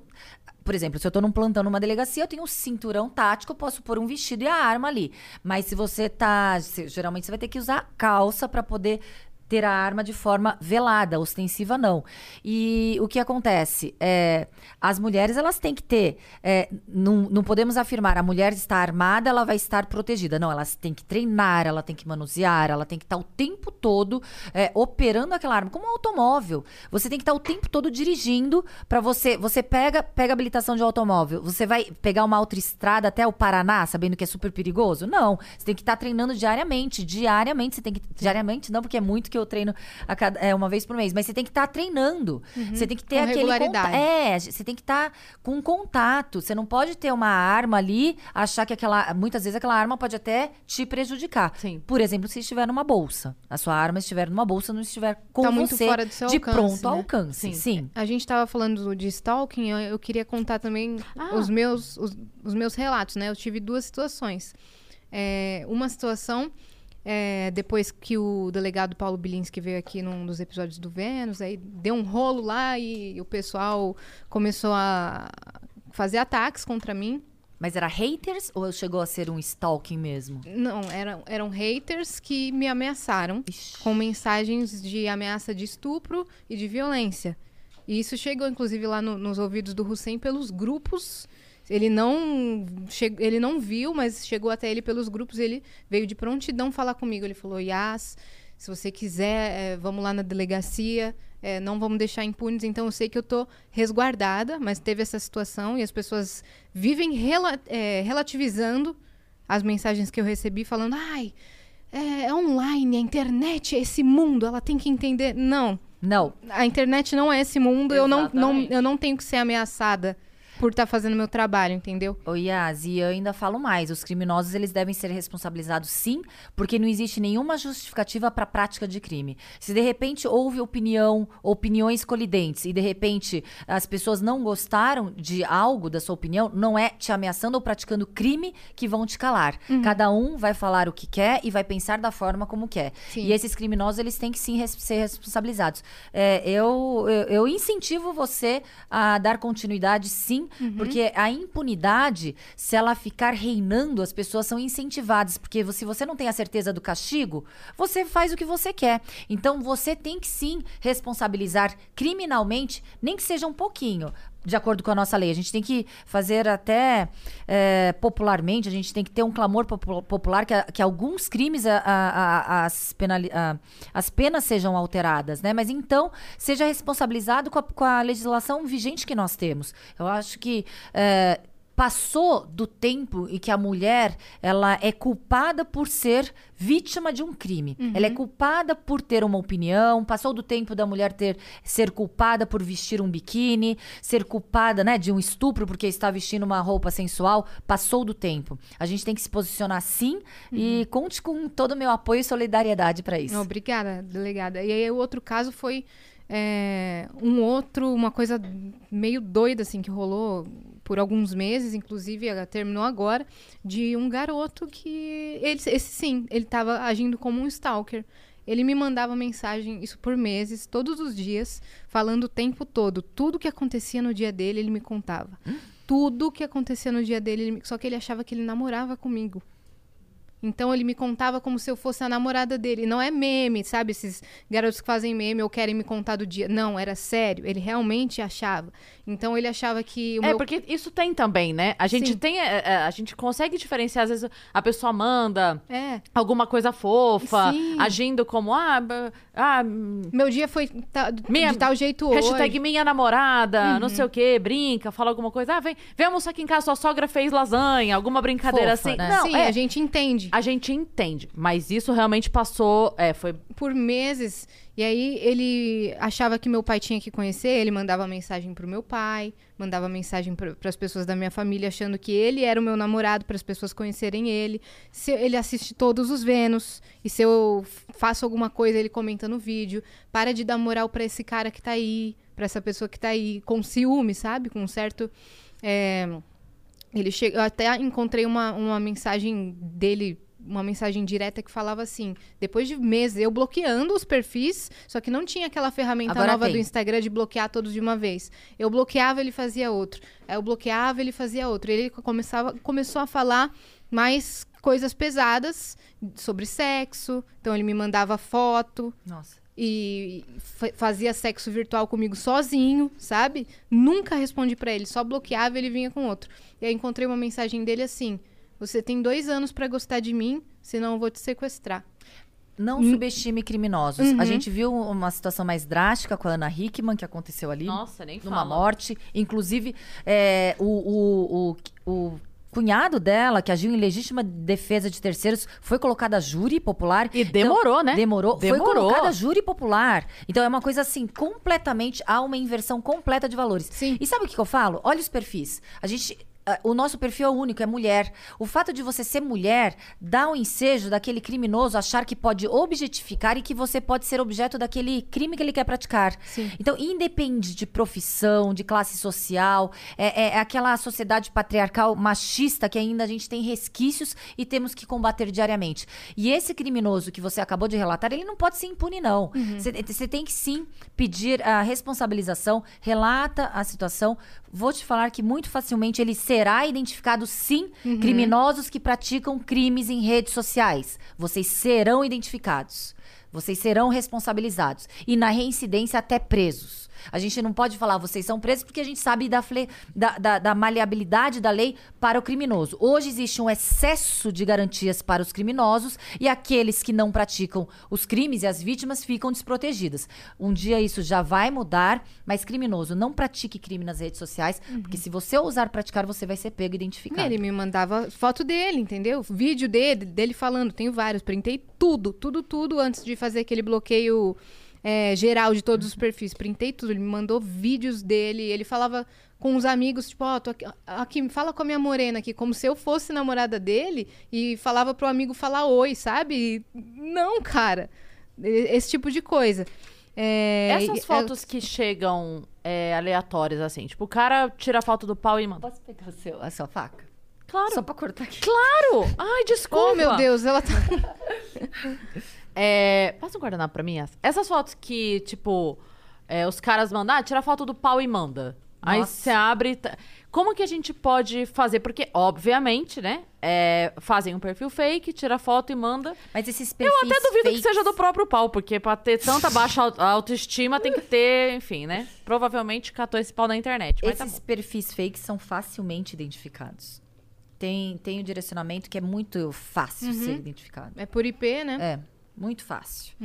É, E nesse caso, o crime é o quê? Perturbação? É o quê? É é, existe- assédio? é, is- não, assédio não, mas existem. Pode ser perturbação, que daí, no caso, era, seria uma contravenção. Tem aqueles crimes também de, de, de disseminar é, de, imagens. Se no caso forem menores, eh, seria a pedofilia. Mas também existe a prática do estupro virtual, né? Existe aquela prática. Mas aí, no caso, não seria. Quando ele obriga, se ele obrigasse, através de alguma violência, a, a, a satisfazer a lascívia dele. Existem vários, vários fatos. Esse crime, no caso de, eh, de forma a divulgar eh, imagens, enviar im- imagens para você, a gente tem que ver a cada, analisar cada, cada caso concreto para a gente poder tipificar. Entendi. E no seu caso, o desfecho foi que ele O foi- desfecho ainda tá não... impune. Tá em- é, tá, ele tá respondendo é, em liberdade ah, o crime que já foi imputado a ele, com a autoria, com a, a materialidade do delito e a autoria do fato. Ele é o autor do fato e temos a materialidade do delito toda lá no rastro da internet. E ele mesmo confessou. Sim, Ah, confessou. Não Confessou. tinha como, né? Não, confessou e foi. E quando você ficava na delegacia, você recebia mu- muitos casos desse? Não, é, eu tô vendo que as pessoas, a, internet ela veio numa velocidade, de uma rapidez, né, das pessoas utilizarem não só para atos bons, né, e, e úteis, mas também para prática de crimes. A gente viu que agora na pandemia que todo mundo estava isolado ah, em suas residências para não ser contaminado, a- o aumento de crimes através de fraudes, através de internet, aqueles golpes na internet. A gente tem outro crime também praticado na internet que está cada vez mais evidente, que é o do estelionato sentimental, em que as mulheres são as principais vítimas, sim, infelizmente, de meia idade. Por que de meia idade? Porque geralmente ela já não está mais casada, tem uma estabilidade financeira muito boa economicamente, e aí ela é o alvo deste criminoso, não, de quadrilhas especializadas que fazem aquela mulher querer eh, acreditar que existe um amor. Então existe uma situação em que muitas mulheres estão caindo nesses golpes, e o pior é que a mulher se sente envergonhada de denunciar depois que ela é lesada. Tem, tem mulheres que perdem patrim- patrimônios como apartamentos, Sim. etc. Eu, eu tive um caso desse assim na minha família, né, de uma pessoa da minha família, e eles agem dessa exata forma. Eles pegam pessoas que já, já são mais de idade ou que já que moram sozinhas, eles entram no perfil do Instagram da pessoa, aí colocam lá Richard Simon, aí coloca a foto do- do um- de um senhor grisalho bonitão, assim, bem ator, e aí manda um, manda um direct pra pessoa. Fala em inglês. Em inglês. Manda hi. É, isso porque eu vi no celular da- de- dessa minha familiar. É, manda hi, sweetie. É, e co- começa a perguntar coisas, é, flertando com a pessoa. Daí a pessoa vai conversando, não sei o quê. Ele fala que ele é super estável no emprego, ou que ele é da marinha, ou que ele é militar, ou que ele tem um emprego muito bom. Você viu? Que ele é militar. Geralmente o militar ele tem que ficar de forma itinerante mudando. Uhum. Marinha, ou até mesmo diplomata, eles se, se colocam assim, ou que Sim. trabalham na ONU. Exatamente, nossa. É, é o perfil. Ou também é, tripulante de companhia aérea. Sim. É, sou piloto, copiloto. Então, assim, é. Pra justificar que ele não esteja num, num lugar só, o que ele precise de uma ajuda pra voltar pro país dele. Sim, e principalmente para ele justificar o porquê ele não tem um vínculo ali familiar e de amigos naquele, naquela localidade. Acabei de ser transferido, então é. Exato, esse é, o papo. É. Raquel, delegada Parece Raquel. até que você trabalha com isso. Esse Menina, é o que papo. loucura. E aí, geralmente, eles eles estão na África. Sim. Muitas. Na África, na Índia, existem até Paquistão, eh, existe até sites, eh, por exemplo, da, da própria embaixada do, do Brasil, eh, lá no Paquistão, a- alertando as mulheres, as brasileiras, para não serem vítimas de, de golpes, de crimes dessa forma. Turquia, muitos eles querem o dinheiro da vítima, alguns querem até o visto. Tem essa situação. Tem. É, outra, outra prática corriqueira é falar: "Eu estou enviando um presente para você. A vítima, ah, é, seu anel de noivado. Só que você vai ter que pagar uma taxa. Uma taxa altíssima, ele dá o número da conta. Isso! A Receita Federal não. A Receita Federal tem o DARF. Você paga o DARF para poder retirar algum, algum objeto da Receita Federal. Inclusive, no site da Receita Federal tem já este alerta de tão é, grande e volumoso está sendo essa prática desses crimes. E aí não são, não, não é um criminoso só, são quadrilhas especializadas, É inclusive internacionais. E eles trabalham bem, viu? Sim. Porque é o dia inteiro mandando mensagem de elogio, mandando mensagem perguntando da história da pessoa, se interessando, porque eles sabem que aquela pessoa tá sozinha e tá carente disso. Sim. Então Sim. eles pegam no emocional exatamente, e aí depois eles começam a falar que vão vir pro Brasil. Exatamente. Ah, eu quero te visitar é porque eu quero ir pra viajar com você, não sei o quê. Teve um que chegou a falar assim: eu estou no aeroporto indo pra aí, mas a gente, já- a gente já tinha entendido que era o golpe, entendeu? Todos nós. Mas eu- a gente já tinha conversado com essa minha familiar em questão que era golpe e ela conseguiu entender, porque a- de- levou um certo tempo. Se bobear, ela foi já lesar. Ela já É. perdeu algum dinheiro. Não, não, perdeu, porque a gente conseguiu conversar com ela e ela e fazer ela entender que era o golpe. Mas ele chegou a falar: "Estou aqui no aeroporto de mala pronta. Na hora do embarque tem uma taxa altíssima. Eu preciso que você pague essa taxa pra mim, porque eu estou aqui. Eu tô indo, meu amor, tô indo." E não tinha Nunca nada disso, entendeu? É, é- é- são situações em que é muito cruel porque trabalha com a vulnerabilidade emocional da pessoa, a necessidade. Todo ser humano é, tem necessidade de amar alguém, né? E as pessoas, Sim. quando elas estão ali emocionalmente fragilizadas e você vende um suposto amor, é cruel, né? Sim. O Sim. trauma, que, até maior do que financeiramente, é o trauma, o trauma emocional que as pessoas ficam após serem assim tão subestimadas é, por esses criminosos. Então é, é uma situação que a gente vê que o crime ele vai se renovando, né? A, a gente vê a internet aí com a velocidade que tá, o crime tá cada vez mais sofisticado em relação a, a tentar seduzir as pessoas de todas as formas. E não só o, o crime de fraudes e crimes cibernéticos aumentaram nessa pandemia, mas também a, a violência doméstica, né?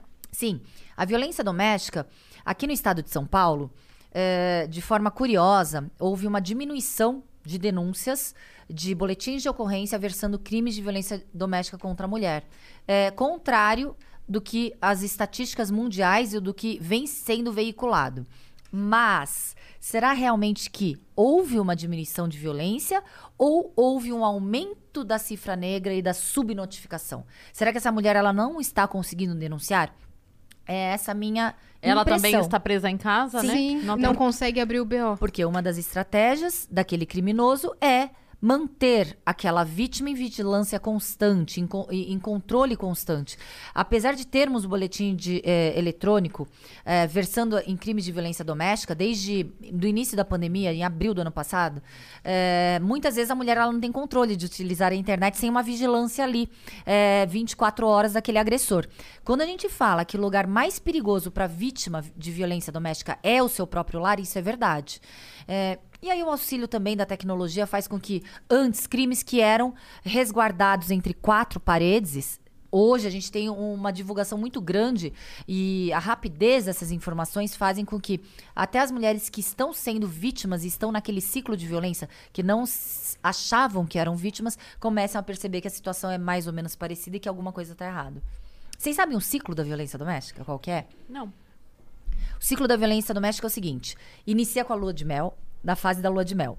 Nenhum agressor, ele inicia conquistando a sua vítima, dando um tapa ou um soco na cara daquela mulher que ele quer conquistar para colocar naquele relacionamento abusivo. Ele, ele se mostra um príncipe encantado, aquele cara encantador e perfeito que vai proteger aquela mulher. Aquela mulher também tem aquela co- conjunção da de estar ah, emocionalmente fragilizada. Eles parece que eles pegam o- as suas vítimas assim em potencial.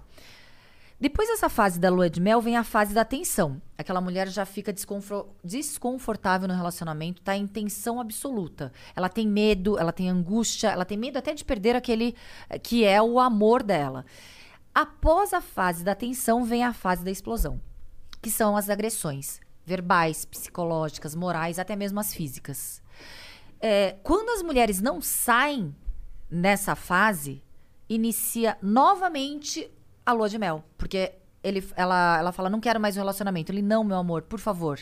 Muitas vezes, a próxima fase da, da nova lua de mel vem com um pedido de casamento. Eu mudei, eu quero casar com você. Aí aquela mulher abre de novo, tenta acreditar no que ela imaginou, no, no seu, na sua expectativa do ideal, né? Do que ela achou que ela tinha. E fica aquele ciclo vicioso abusivo de relacionamento abusivo. Se a mulher não rompe esse ciclo, ela vai ser uma vítima potencial de feminicídio vai ser figura, figurar ali na estatística como mais uma vítima de feminicídio. Por quê? Porque a violência ela é gradativa.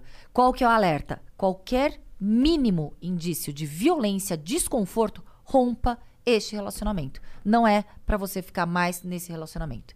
É, como que a gente faz pra prevenir assim, saindo do relacionamento? É, então é muito, também são vítimas muito é, específicas e é um crime muito específico porque aquele que deveria amar e proteger aquela mulher é o próprio agressor. Há uma confusão aí psicológica e mental da vítima. É como se aquela vítima tivesse presa àquele ideal que ela imaginou e ela acha que aquele agressor vai mudar.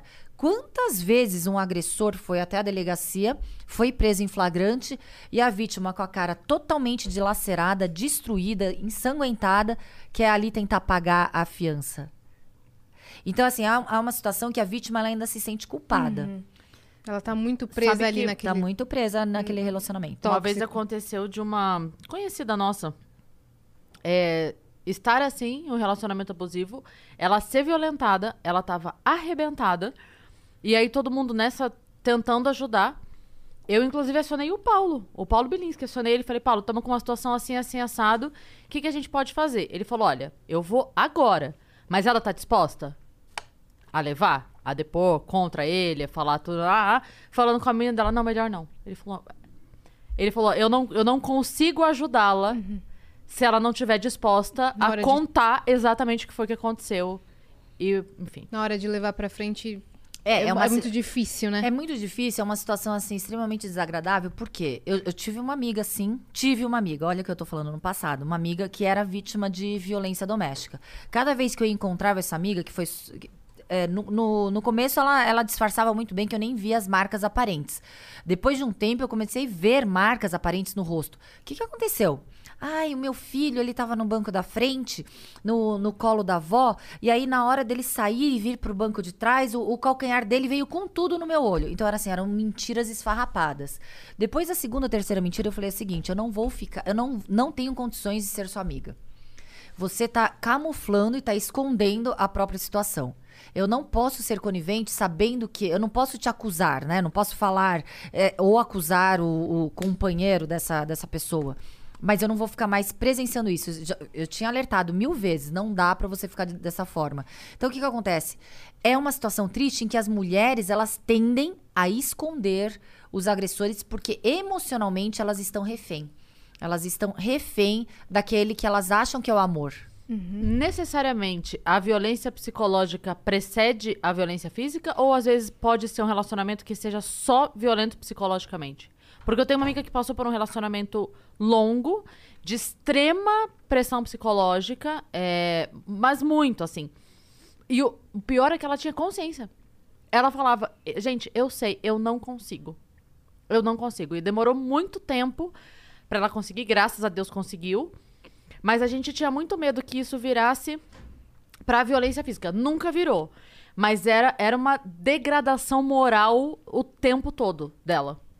É, não, não necessariamente as violências elas evoluem é, para um feminicídio, mas é, sim, se existe um indício de violência, ela pode sim evoluir, porque as- as- a violência é gradativa.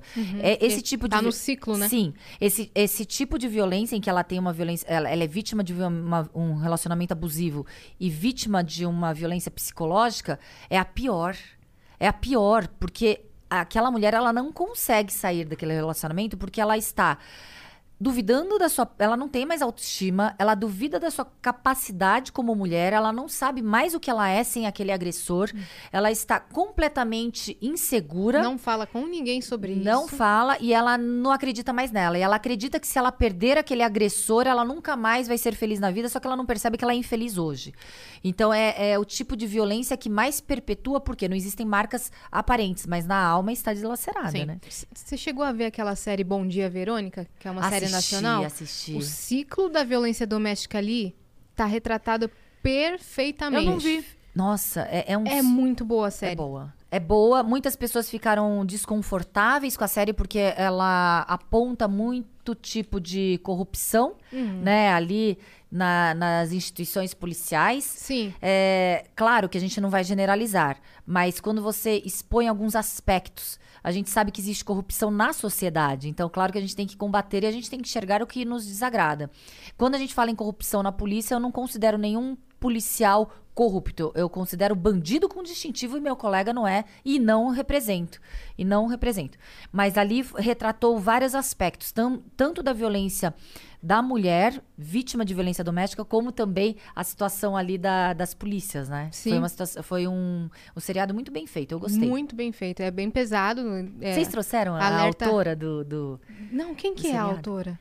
Você sabe? Eu sei o nome, mas eu- até o final do podcast eu vou lembrar. Tá, porque eu vou pesquisar. Ela Ela é- Vitão pesquisa ali pra gente pra falar. Colocar a autora do Bom Dia Verônica. Tá na Netflix. Tem uma temporada, assistam. Ela, ela fala Tem muito bastante sobre crimes. gatilho, Ela, é- mas- ela é bem, ela é bem conhecida, ela fala bastante sobre crimes. Eu queria falar sobre hum, essa questão que você falou sobre. Ah, é, muita gente tem essa visão. Ah, policial corrupto, porque, obviamente, o, o mal vira notícia, né? Então, assim. Centenas de milhares de policiais saem todos os dias pra fazer o seu serviço, mas aquele filho de uma puta que faz Ai, que merda é que vai aparecer no Jornal Nacional. Todos os outros viram. Eu lembro que. Lembra quando teve aquela hashtag Eu Escolho Policial? Sim. Eu lembro que eu postei um texto. A época que eu escrevia texto no Facebook, eu tinha paciência ainda. Depois perdi a paciência. Mas eu lembro que eu escrevi um texto falando assim: é, ainda que vocês me digam qual é a porcentagem de policiais corruptos, e ainda que seja metade, que eu sei que não é, mas ainda que seja metade, ainda assim. 100% dos bandidos são corruptos. Então, ó, eu ainda escolho o policial. Porque Nossa, ainda tem mais chance do policial não ser. É, então, eu queria, eu queria que você falasse um pouco sobre isso, porque, assim, sempre o mal chama atenção, né? E a gente sabe que o filho da puta tem em todas as profissões. Tem o podcaster filha da puta, tem o advogado filha da puta, tem o dentista filha da puta, tem o arquiteto filha da puta. Sempre tem. Mas aí acaba colocando em cima de uma instituição inteira o peso daquele desgraçado que foi parar no Jornal Nacional. É, sim. Nossa, achei maravilhoso. achei maravilhoso o que você falou. É, é, é, é- realmente é isso. É estigmatizar e generalizar uma instituição séria, com, com colegas sérios, policiais sérios, que muitas vezes estão em qua- jornadas triplas de trabalho para poder é, realmente é, estar ali e conseguir sustentar uma família e ele ser é, colocado e taxado também de acordo com aqueles podres. é, aqueles ladrões que, que usam distintivo, que não são policiais, serem taxados de forma ah, generalizada dessa forma é injusto. Que a gente sabe que existem problemas, existem esses problemas, eles devem ser combatidos com mais rigor. Porque se um ladrão usa um distintivo para a prática do crime, ele tem que sim ser responsabilizado de forma mais gravosa e extirpado da instituição o mais rápido possível. A gente não pode ter condescen- condescendência com esses criminosos que são muito perigosos. Porque eles, eles se infiltram eh, na- nas camadas ali de instituições de Estado para praticar crimes. E é o que a Cris acabou de falar. Eh, em todas as áreas a gente vê esse tipo. A sociedade, muitas vezes, é conivente com pequenas corrupções. E quando a gente começar a ter um posicionamento, um pensamento diferente, a gente talvez consiga mudar a realidade. Mas é, é isso. A gente. Eu não tenho nenhuma ah, co- eh, condescendência com, com bandido com distintivo. Em que pé que tá agora o que você estava comentando sobre a, a sua luta contra a, defasagem da segurança pública e do salário de São Paulo para os policiais ser tão baixo comparado aos outros estados? Posso Olha, complementar a pergunta? pode. É pra complementar mesmo, porque daí Tá. já responde de uma vez. É, vocês têm um número ideal, tipo, um policial para tanto, tanto de população? Tem essa conta pra gente ter ideia do quão defasado estamos? Cris, a gente não tem porque a gente está trabalhando muito abaixo do mínimo do razoável de policiais que, é, que precisaríamos. E em aproximadamente 1994, 95, a gente tinha um quadro de 42 mil policiais. Hoje a gente não tem 28 mil. Então, se a gente não tem nenhum Meu Deus, mínimo... a população crescendo. Exatamente. Se a gente não tem nem aquele mínimo que tá lá, a gente tem 14, mais de 14 mil vagas em aberto para a Polícia Civil do Estado de São Paulo. Porque não tem concurso, porque, Porque tem não tem gente, como é que é? É Perfeito, situação? porque não tem concurso quando abre, por exemplo. Acredito que alguns estão assistindo aqui, porque já me mandaram inbox falando que iam assistir. Quando abre concurso, o último concurso aqui no estado de São Paulo foi em 2017. Temos vários candidatos aprovados em diversas carreiras e não foram nomeados. Temos 59 delegados de polícia aprovados, esperando a nomeação e não foram nomeados. Então, não só há uma morosidade na abertura de concursos públicos, como também, quando aprovados, há uma morosidade na nomeação. O que, que pode acontecer? Muitas vezes, alguns candidatos aprovados, eles perdem o prazo, o concurso perde a validade. Então, é uma situação que eu reputo incompetência, irresponsabilidade Negligência. e negligência do governo do estado porque- com a população. E porque quando um concurso ele caduca, né? E se faz outro, gera mais, gira mais dinheiro também. Também poderíamos falar Né? em probidade administrativa, porque você está gastando dinheiro público para uma seleção de um novo, de uma nova seleção, Que sendo que você, precisa. sendo que você já tem candidatos que foram selecionados para serem nomeados de imediato, que precisa. Sim. Então é uma situação. eh, Deixa eu ver, a gente, a gente falou de concurso, que daí eu fico. Ah, a luta. A gente tem uma ação civil pública que foi impetrada pelo Sindicato dos Delegados de Polícia do Estado de São Paulo. Não era minha gestão ainda, foi em março de 2016. Eu assumi em dezembro de 2016. Fui. No segundo mandato, que foi em 2019, dezembro de 2019, daí eu fui. eh, eu, eu ganhei a eleição praticamente por aclamação. No primeiro mandato, não, foi bem dificilzinho. E vai acabar meu mandato agora em dezembro de 2022. Então, é de essa- três em três anos. é, três em três anos e acaba em dezembro de 2022 e começa a lutar na democracia, a alternância do poder, não é possi não há possibilidade de uma nova reeleição. São duas, igual E, e basta. e basta. Isso é assim. E aí eu saio e volto ah, a atuar ah, no front off como delegada de polícia. Enfim, é, não na, na defesa institucional, né? É, quando a gente fala nessa ação civil pública, agora o pé dela tá lá no STF, aguardando ali o parecer, porque a gente já teve a condenação em primeira instância do paga, é, com parecer positivo do Ministério Público na condenação do Estado, de contratação imediata desse déficit superior a 14 mil policiais. Até agora, até o presente momento, nada. Na luta salarial, é, fica mais complicado, porque diversas ações a gente já impetrou, inclusive é, de dissídio coletivo, só que como o STF julgou proibido para que as polícias é, façam greve, é, aqui os tribunais aqui no estado de São Paulo, eles entenderam que o dissídio seria uma vertente de uma greve, o dissídio coletivo. Então, é, a gente teve é, um recebimento dessa ação em um primeiro plano, mas houve uma rejeição de imediato e não analisaram o nosso pleito. É, eu acho que assim. É, é triste a gente saber que o, que o policial ele tem que ficar é, praticamente exigindo o tempo todo respeito e reconhecimento do governo para que ele continue ali. Então fica muito difícil a situação é, da segurança pública do Estado. Muitos policiais passam e saem daqui para outros estados ou pior. Para outras carreiras, até em hierarquia inferior, porque vão ganhar três vezes mais do que aqui. Sim. E quando você assumiu a presidência, você foi posta em prova muitas vezes? Fui. Você já viu isso? Será? o tempo todo. Eu, eu pensei até em desistir. Eu pensei em desistir porque eu acho que todo mundo já sabe, né? O que, que é gaslighting, man interrupting, mansplaining.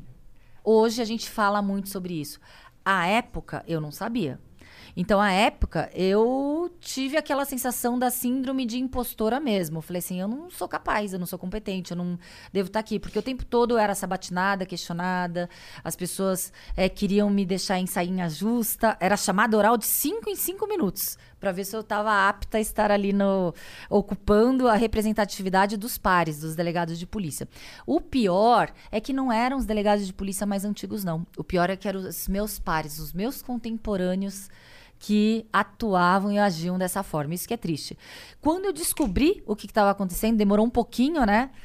Aí eu falei, ah, agora ninguém vai fazer isso comigo mais não. Aí eu consegui reverter a situação, consegui me posicionar, conseguir não ficar ali é, em situação fácil para ser um alvo, um target fácil de ataques, né? Ou de tentarem. Sabe por quê? Até minha voz, vocês percebem, é uma voz mais forte. Uhum. Eu, eu tô tentando falar meiga, tá? Porque eu, eu sou forte. Eu- quando eu falo com meu marido, eu falo, oi, Marcelo, você, aconteceu alguma coisa comigo? Não, não, tô querendo falar que, ah, eu te amo. Você, ah, tá, porque assim, a minha, a minha voz é muito forte.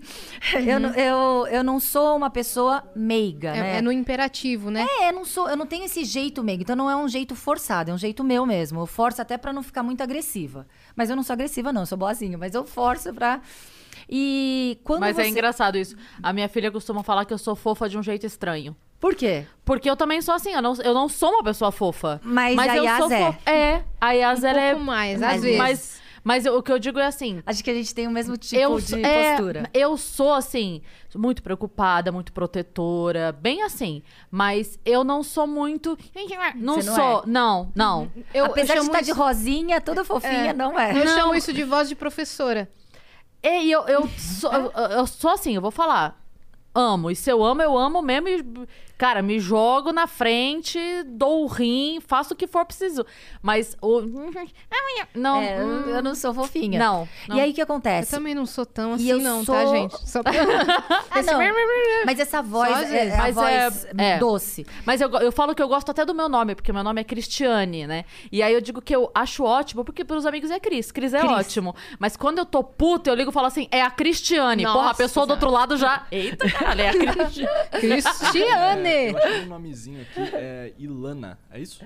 E A diretora da, da série Bom Dia Ilana Verônica. Casoy. Ilana Casoy. Ah, tá. Já Boa. Assim. Ilana Casoy. Ó, Nossa, tá vendo? Falou o primeiro nome, já lembrei. Boa. Eu já ouvi muito falar Ela é de muito Ilana boa. Casoy. A Ela é gente tem bastante coisa, tá? Só Tem pra bastante lembrar. Aham. mensagem, a gente vai pra Não, mas só pra falar Não, da, não, da fofice. é, tranquilo. Só pra gente não esquecer. E eu sou uma pessoa muito fácil de. Era, hoje eu não sou mais. Mas as pessoas me tiravam do sério. Pra eu poder me defender, eu, eu me defendia de uma forma realmente no excesso da legítima defesa. E aí, claro que você perde a razão. Excesso da legítima defesa, se a pessoa me dava um tapa, eu dava uma pedrada na cabeça. Verbalmente, né, falando. Sim. E aí, ai, ela é descontrolada. Porque a mulher, quando ela é enérgica, ela é descontrolada, ela é louca, ela é agressiva. Eu sempre falo, eu sempre falo que essa expressão é, eu acho muito curiosa, porque ela não diz que é excesso de defesa, ela diz que é excesso de legítima. Como é que é excesso de legítima? É legítima pra caralho, então não dá pra ser excesso muito de legítima. legítima. É muito legítima. Como é que você condena uma coisa, sabe? A expressão eu acho sempre curiosa. Quando alguém fala excesso de legítima, eu falo, meu amor, então é legítima pra caralho, né? Não é excesso de defesa, é excesso de legítima. Gostei também. Nossa, eu tô adorando aqui. Tô adorando. Mas não é curioso? Cris. Tipo assim, ah, ela foi condenada por excesso de legítima. Não, meu amor, excesso de legítima é legítima pra um caralho. Você, Você sabe pode... que você tá me dando até ideias. Chama a Cris É, pra falar lá na reunião do sindicato. Com certeza, eu tô adorando. E, e- e é isso. E quando, e quando a mulher é enérgica, ela é louca, desequilibrada, destemperada, né? Aham. E aí, quando eu comecei a, a- a analisar isso, eu comecei a, a saber lidra- lidar e driblar situações dessa forma. Acredito que muitas mulheres lidam diariamente com essas situações. Sim. E eu acho injusto que mulheres que são mais bélicas, mais eh, até agressivas no- na forma de falar, eh, sobrevivam. Porque muitas mulheres elas não querem partir para o embate. E não é por isso que ela tem que ser atropelada. E eu vejo que muitas mulheres que não querem partir para o embate preferem, ai, deixa passar uma, deixa passar duas, ai, que preguiça, não quero. Então é injusto para a mulher se posicionar, ela tem que ter esse lado eh, combativo, né? De, de- que é cansativo, é exaustivo, ninguém gosta. Vou, fal- vou falar dois episódios aqui de machismo eh, institucional. Machismo ali entre os pares, como presidente do Sindicato dos Delegados. Como delegada de polícia, eu nunca percebi o machismo, tá? A equipe era direcionada por uma delegada, no caso eu, os investigadores, escrivães, todos assim, super coesos, polícia militar, na atuação ali, eu não percebi. Talvez porque eu fiquei muito pouco tempo como delegada de polícia, três anos e meio. Logo eu fui assumir uma outra um- uma outra missão que seria representar os pares como delegada. Ou talvez porque, não sei, não sei a explicação, mas eu não percebia. Então se a gente viesse aqui quando eu tava na- nas fileiras ali da Zona Leste ou Zona Norte, eu ia falar, não, eu não vejo machismo, eu não sofro machismo. Eu fui perceber, talvez assim, por estar em outra atribuição. É, uma vez, um, um boçal eh, chegou ali numa mesa que. Boçal, vou falar que é boçal, porque é boçal. Numa mesa que estava composta por vários homens, eh, cada um na sua atribuição. E eu ali, presente na solenidade, eu ia compor a mesa. Quando o boçal pegou o microfone, ele falou: por favor, venha compor a mesa para embelezar esta mesa. Falei assim, muito obrigada, quando eu tive a palavra, muito obrigada de, pelo aspecto estético, no- na sua visão, o poder também ter esse aspecto de enfeite, de embeleza- embelezamento, mas eu não estou aqui por essa função, estou aqui porque eu represento os delegados de polícia do Estado de São Paulo e é por isso que eu vou falar e estarei aqui. Então, são situações que rapidamente você tem que combater, né, é- é- é esse tipo de, de situação, o tempo todo, e... mas eu acho que é muito pouco perto das mulheres que já passaram anteriormente, que já combateram várias, várias, vários machismos para hoje nós estarmos aqui. E quando a gente fala, fala em machismo e feminismo, é, eu também é, tinha uma visão deturpada do que é feminismo. Feminismo não é a superioridade da mulher sobre o homem, é simplesmente termos a igualdade material e não só a igualdade formal que está ali na lei, né? Então, quando a gente tem o tempo todo que de forma exaustiva se posicionar, a gente está fazendo o nosso papel de não sermos caladas. Outra, outra situação na Polícia Civil do Estado de São Paulo, onde chegamos a 17% de delegadas na polícia. Claro que, como somos minoria, o- os cargos de gestão de direcionamento daquela da polícia e de estratégias de comando não ficam para as mulheres. E houve uma situação em que quase é, uma violência institucional de gênero ocorreu quando Dória anunciou que delegacias 24 horas iam ser abertas a cada mês. Veio uma, uma normativa interna falando que todas as delegadas de polícia do estado de São Paulo seriam, de forma determinante, designadas a delegacias da das mulheres. Aquelas que estavam no DEIC, no DENARC, DHPP, Corregedoria. Ou seja, para combater uma violência social, seria feita uma violência institucional de gênero naquele que deveria combater uma violência social. E aí a gente foi conversar ali com a direção e de, de imediato entenderam que a situação não seria essa e a gente vê muitos delegados hoje comandando delegacias da mulher. Porque a mulher, ela, não, ela pode ser o que ela quiser, menos, menos na polícia. Então, é, e, e quando eu falei assim que a gente tem que ter a sororidade, no, no meu primeiro ano eu tinha muita resistência das próprias pares, mulheres, delegadas. No segundo ano, terceiro, que, que aconteceu esse episódio, aí eu vi uma satisfação que daí as pares falaram: nossa, o destino quis que hoje, na frente do sindicato, fosse uma mulher para nos defender. Porque as mulherada, as delegadas entraram em desespero, iam ser mandadas para delegacias das mulheres. Não ia ser respeitado suas aptidões. Perfeito Caramba. você estar lá naquele momento. Naquele então. momento. Vamos ver a plataforma aqui? Bora lá. Pode ir começando, minha parça. Então, nós temos uma mensagem do Marcos Júnior, que mandou 200 Sparks. Ele mandou: Salve, salve, capitãs, tripulantes e viajantes. Salve, Marcos. Como diz Emicida, você é o único representante do seu sonho na face da Terra. Não desista. O plano B é fazer o plano A dar certo. O Teaser falou isso aqui, lembra? Uhum. Gostei. Orgulhem-se de ter superado cada um destes obstáculos. Parabéns pela conquista, vocês são maravilhosos. Obrigada, Marcos. Fofo. Valeu, Marcos. O Cortes mandou 200 Sparks e falou: Boa noite, Cris, Yasmin e Raquel. Cortes aqui. Após sua experiência com as ameaças do estudante de 25 anos, qual é a orientação que você dá a mulheres e homens que passem por situações semelhantes? Referente à investigação de homicídios, o que, que a, o que a polícia pode melhorar? Acho que essa é a pergunta dele. Melhorar o quê? É, é, ó, referente à investigação de homicídios, está escrito aqui: o que a polícia para melhorar? Acho que pode fazer para melhorar? Não, no, em homicídio, a Polícia Civil do Estado de São Paulo é referência. É referência porque é, requer o quê? Aquela, aquele know-how.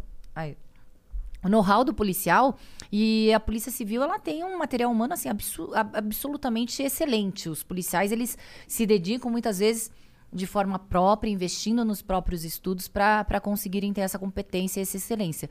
Em homicídio, a Polícia Civil, o departamento de homicídio é extremamente vanguardista e, e super é, até referência mundial para investigações quando a gente vê. Agora, quando a pessoa é vítima de stalking, eu, eu, eu sugiro que imediatamente vá até uma delegacia de polícia. E talvez a sua resposta tenha sido dada aquela hora, quando ele diz o que fazer pra melhorar, é aquilo que você falou. A gente brigar pra lei ser mais rígida. Porque Ah, tá. às vezes as pessoas confundem um pouco a aplicação da lei. Às vezes acontece, é por que, que o juiz não deu? Porque o juiz não dá, ele aplica, né? Tem muita essa confusão. Exatamente. Não só isso, Cris. Ah, o que o- daria pra fazer pra melhorar? Porque a polícia é muito boa sem o investimento da, do governo. Imagina se tivéssemos investimento. Como estaríamos e como seríamos? Sim. Como a população estaria protegida? Então, investimento, contratação de policiais, nomeação de policiais, investimento em viaturas novas, armamentos, eh, salário. Então, isso também seria uma forma de melhorar a polícia. Boa. Ah, a gente, antes das perguntas, eu posso falar só uma coisinha? Claro. Esse livro que eu, que eu dei pra vocês é um livro que a gente ainda não lançou, que é dos 30 anos do sindicato. E a autora dessa capa, ela está aqui presente e ela é super fã de vocês. O nome dela é Tati Abreu, fotógrafa. Ela veio do Maranhão. De vez em quando ela vem pra cá. E aí a gente, ela faz uns trabalhos aqui pra gente. E ela que fez a foto é, do livro. Ela é autora da, fo da, da foto, da capa. Ficou linda, Tati. Valeu aí pelo Muito trampo. legal. Ela tá bem aqui, na real. Tirou foto aqui com a Tirou gente. foto, gente já, já boníssima. Cerone. Falou que é membro da plataforma do Flow, Sim. né? Tudo. Ela já, já fez fotos minhas antes. É, já conhece a Cris de É. antes. E prazer te conhecer, então, ela é Tati. super fã de vocês. Ah, A gente, eu tava no, no curso lá, o dia que ela tava também. E aí a gente fez fotos. Atirando. É. Ficou muito, muito linda a capa. A foto da capa, gostei. Muito bem. A gente tem o Rodrigo Bot... Deve ser Botão, né? Que tá sem o, o tio, mas deve ser Botão. Raquel, parabéns pelo trabalho. Muito bom saber que tem pessoas tão competentes e sérias como você à frente da polícia. Gostaria de mandar um beijo para Tatiane Abreu, que é minha fotógrafa, e a fotógrafa oficial da Raquel está hoje no estúdio acompanhando ao Ô, vivo. louco, que timing, né? Você viu? Que louco. timing, gente. Ô, louco. Rodrigo é, é Botão? Botão. Maravilhoso. Incrível. Beijo, beijo mandado. Valeu, Rodrigo. Beijo, Rodrigo. O Marco Júnior mandou outra pergunta, mandou 200 Sparks e falou: Salve, salve, capitãs, tripulantes e viajantes. O que eu posso fazer se eu supostamente tiver um vizinho que bebe e fica alterado e age com violência física e verbal contra a mulher e os filhos? Eu supostamente chamo a PM por causa dos gritos dele, mas a família não denuncia. Pode denunciar de forma anônima 180, que é o, o canal nacional de denúncias de violência contra a mulher. Denunciar na, delegacia, eh, na Polícia Civil do Estado de São Paulo ou 190. Pode sim denunciar de forma anônima. Deve, E é, não só pode. Porque ele diz aqui, ó. Eu supostamente chamo a PM, mas a família não denuncia. Mas se houver uma denúncia anônima, haverá uma necessidade de uma investigação a respeito daquela denúncia. Ah, legal. Entendi. E como é que tá a sua rotina hoje, delegada? Sua semana, como é que é? Olha, Fica não tenho rotina. Não não tem? tenho rotina, não tenho. É, cada dia é uma situação diferente, é um caso diferente. A gente atua muito na defesa institucional ah, dos colegas ao exercerem as suas atribuições legais. E claro, é, ninguém gosta de ser preso, ninguém gosta de- de de, de estar é, numa delegacia de polícia. Então, o delegado, claro, ele muitas vezes, para exercer as suas atribuições, ele sofre alguns tipos de ingerências ou até tentativas, né? De tentativas de ingerências. E aí o sindicato tem que estar em alerta, pronto. É, no âmbito jurídico também, a gente tem a defesa é, coletiva de todos os delegados, é, mas também de forma individual, a gente disponibiliza o jurídico temos a oportunidade de expor eh, os problemas internos da polícia eh, por estar à frente do sindicato dos delegados. Caso o- o- os policiais eles não podem, porque a gente tem a lei orgânica da Polícia Civil do Estado de São Paulo que proíbe, sob pena de um crime funcional, você expor as mazelas institucionais. É uma lei orgânica muito arcaica de 1979, então assim é antes da Constituição Federal. Não houve ainda uma alteração, uma nova lei orgânica, houve um, um- um ajuste, mas não alterou alguns dispositivos que, no meu ver, são inconstitucionais. Então eu exerço assim essa, essa, essa atribuição de poder falar em nome dos pares, que muitas vezes não podem por a própria vedação da expressa da lei orgânica. Então, eh, ontem eu fui treinar, ontem eu fui treinar, eh, fiz um treino de tiro, ontem no CTT lá em Ribeirão Pires. Eh, faço muito esporte, muito não, né? Hoje não, não é muito, mas pelo menos todo dia eu faço um pouquinho. Eh, Segunda-feira. Não, a gente tá na quarta ainda, né? Na quarta. É, segunda. Eu, eu tive algumas reuniões, duas reuniões. Então, realmente, é, é, é sempre atribulada a situação. Na semana que você vai ver a sua agenda da, da semana, né? É, Que sempre é, muda, né? Sempre muda, sempre muda. E você falou que você foi treinar. Qual, qual arma que você mais gosta de manusear? Ah, eu gosto muito da minha 9mm, tá aqui, é, que, é, que é pequenininha, né? Eu tenho uma empunhadura enorme, olha o tamanho da minha mão. É grande. Mas a arma é fininha, é slim. É, eu gosto de fuzil, eu sou habilitada em fuzil também. Carabina e submetralhadora é outro, outro armamento. Mas ontem eu atirei de... Nossa, carabina assusta atirar. Eu, eu fiz o curso, tinha também. Aham. Ela. É grande, né? Gente, o que tá acontecendo Mas a aqui? 12 dá mais impacto, né? A 12 que você faz assim, o bump e vai pra trás, a 12 é... Atirei de 12 de 9... Ontem eu treinei de, de fuzil, 12 e 9 milímetros. Uhum. E o treinamento que você fez. é, Que tipo de treinamento que você fez antes de você ser delegada, assim, esses treinamentos mais práticos? Esportes? É. Ah, de- Não, de, não de esportes, mas treinamento, sei lá, de, de defesa ou de, def- é, de direção defensiva. Não, não, eu, eu só era só artes marciais. Não, eu digo qual, quais treinamentos, o que você É, tem alguma quais preparação cursos, física quais prepara-? É, isso, qual preparação física? Ah, pra entrar na polícia? Isso. Não, pra polícia tem o exame físico que não é, é corrida, flexão de braço, abdominal, ficar pronada ali, parada estática na, ali na, na barra, né, da barra fixa. Mas é. Não, eles não, não tem uma. Tiro, por exemplo, ele não, não existe uma triagem antes de você entrar na polícia. Ah, tá, não tem. Não. Uhum. E antes de eu entrar na polícia, eu já tinha tirado sim, mas eu tinha mais familiaridade com armas de chumbinho. Eu tirava bastante com armas de chumbinho. bastante. Eu, eu tenho um irmão, né? Então eu era obrigada a brincar com ele. Às vezes eu tava, ai, que saco. Aí eu brincava com ele de arma de chumbinho. É, ele tava do lado também atirando de chumbinho, É. porque tudo que um fazia. É, não, mas ele me obrigava a brincar com ele. Falei, ai, que saco. Então vamos lá brincar de chumbinho. E tem alguma coisa assim que você faça no seu momento de lazer que as pessoas não imaginam? Que, que tipo, não combina com o que. A Tati tá aqui, ó, te dedurando. Momento de lazer. eu amo viajar. Amo, amo, amo. É, Não sei o que, que eu faço com as pessoas. Hã? Ah, Netflix, eu sou viciada em Netflix. Choro muito em filme. Não sei se as pessoas. se eu, eu, eu pareço ser sensível, né? Assim, olhando de primeiro momento. Sim. Choro muito. Eu chorei eu no sou chorona pra caralho. eu chorei agora no último filme, não sei se vocês viram, é, tá lá nos populares da Netflix, que é, é, é uma história de um casal que eles, eles eram meio que amantes. Esqueci o nome do filme, eles eram meio que amantes, daí uma jornalista vai fazer de moda, vai fazer a história da editora e vê que, que eles hoje estão com 80 anos e ainda separados. Vocês viram esse filme? Não. Ah, então eu vou descobrir o nome. Populares da Netflix. Tenta e ver é se acha. novo? É, esse tá filme agora, tá ou, na hora, ou né? entrou agora, Entrou mas agora? já era um filme antigo? não, é novo. novinho, É bem original novinho. Netflix. Tá. Maravilhoso. Eu sou Perfeito. chorona. Nossa, eu choro demais. Eu choro. Comercial do Dia das Mães das Casas Bahia, eu tô chorando. Novela. Muito, muito, muito. Eu não assisto muito novela. É, final do skate nas Olimpíadas. Tô chorando. Não, o quê?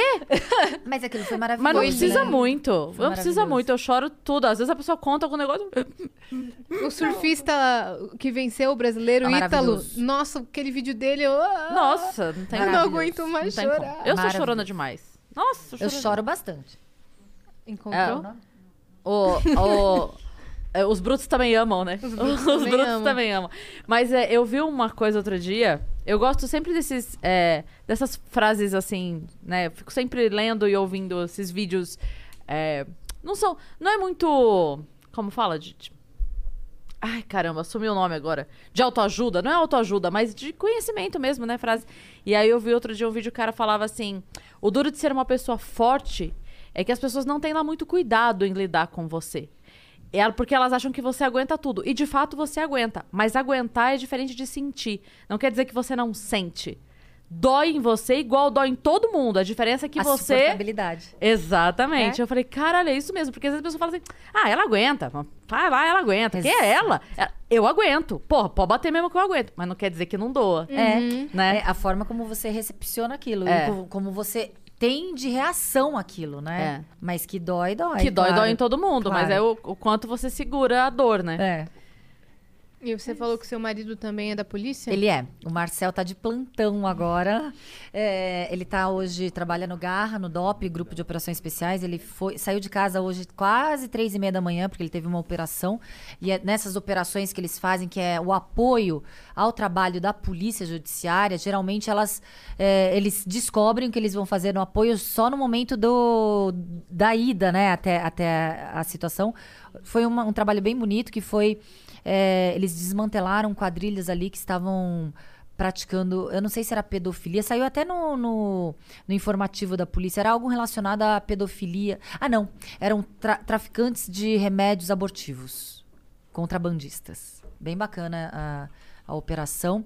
É, e ele tá saiu de casa bem cedinho hoje, bem cedinho. Vocês é, conseguem. Nessa, nessa troca de plantão, vocês conseguem se organizar pra se ver? É, porque assim, eu não estou fazendo plantão, então eu não trabalho mais noturno, sábados, domingos, feriados, noturno.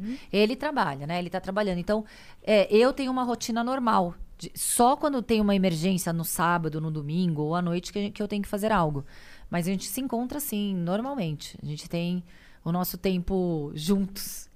É, quem, quem indicou você aqui pro Vênus foi o, o pessoal lá do, do delegado da Cunha. Eu encontrei com ele aqui embaixo. O- com a Lê? Sim, com a Lê. Que o da Cunha. é, Como que vocês se conheceram assim? Vocês já trabalharam juntos? Não, nunca trabalhamos juntos. O da Cunha, ele é conhecido, hoje ele tá bastante conhecido na polícia, não só na polícia, como fora da polícia, mas a gente nunca trabalhou junto e, e, a- e o, o nosso contingente é muito pequeno, né? A gente é como se fosse uma mini, um mini bairro de uma cidade do interior.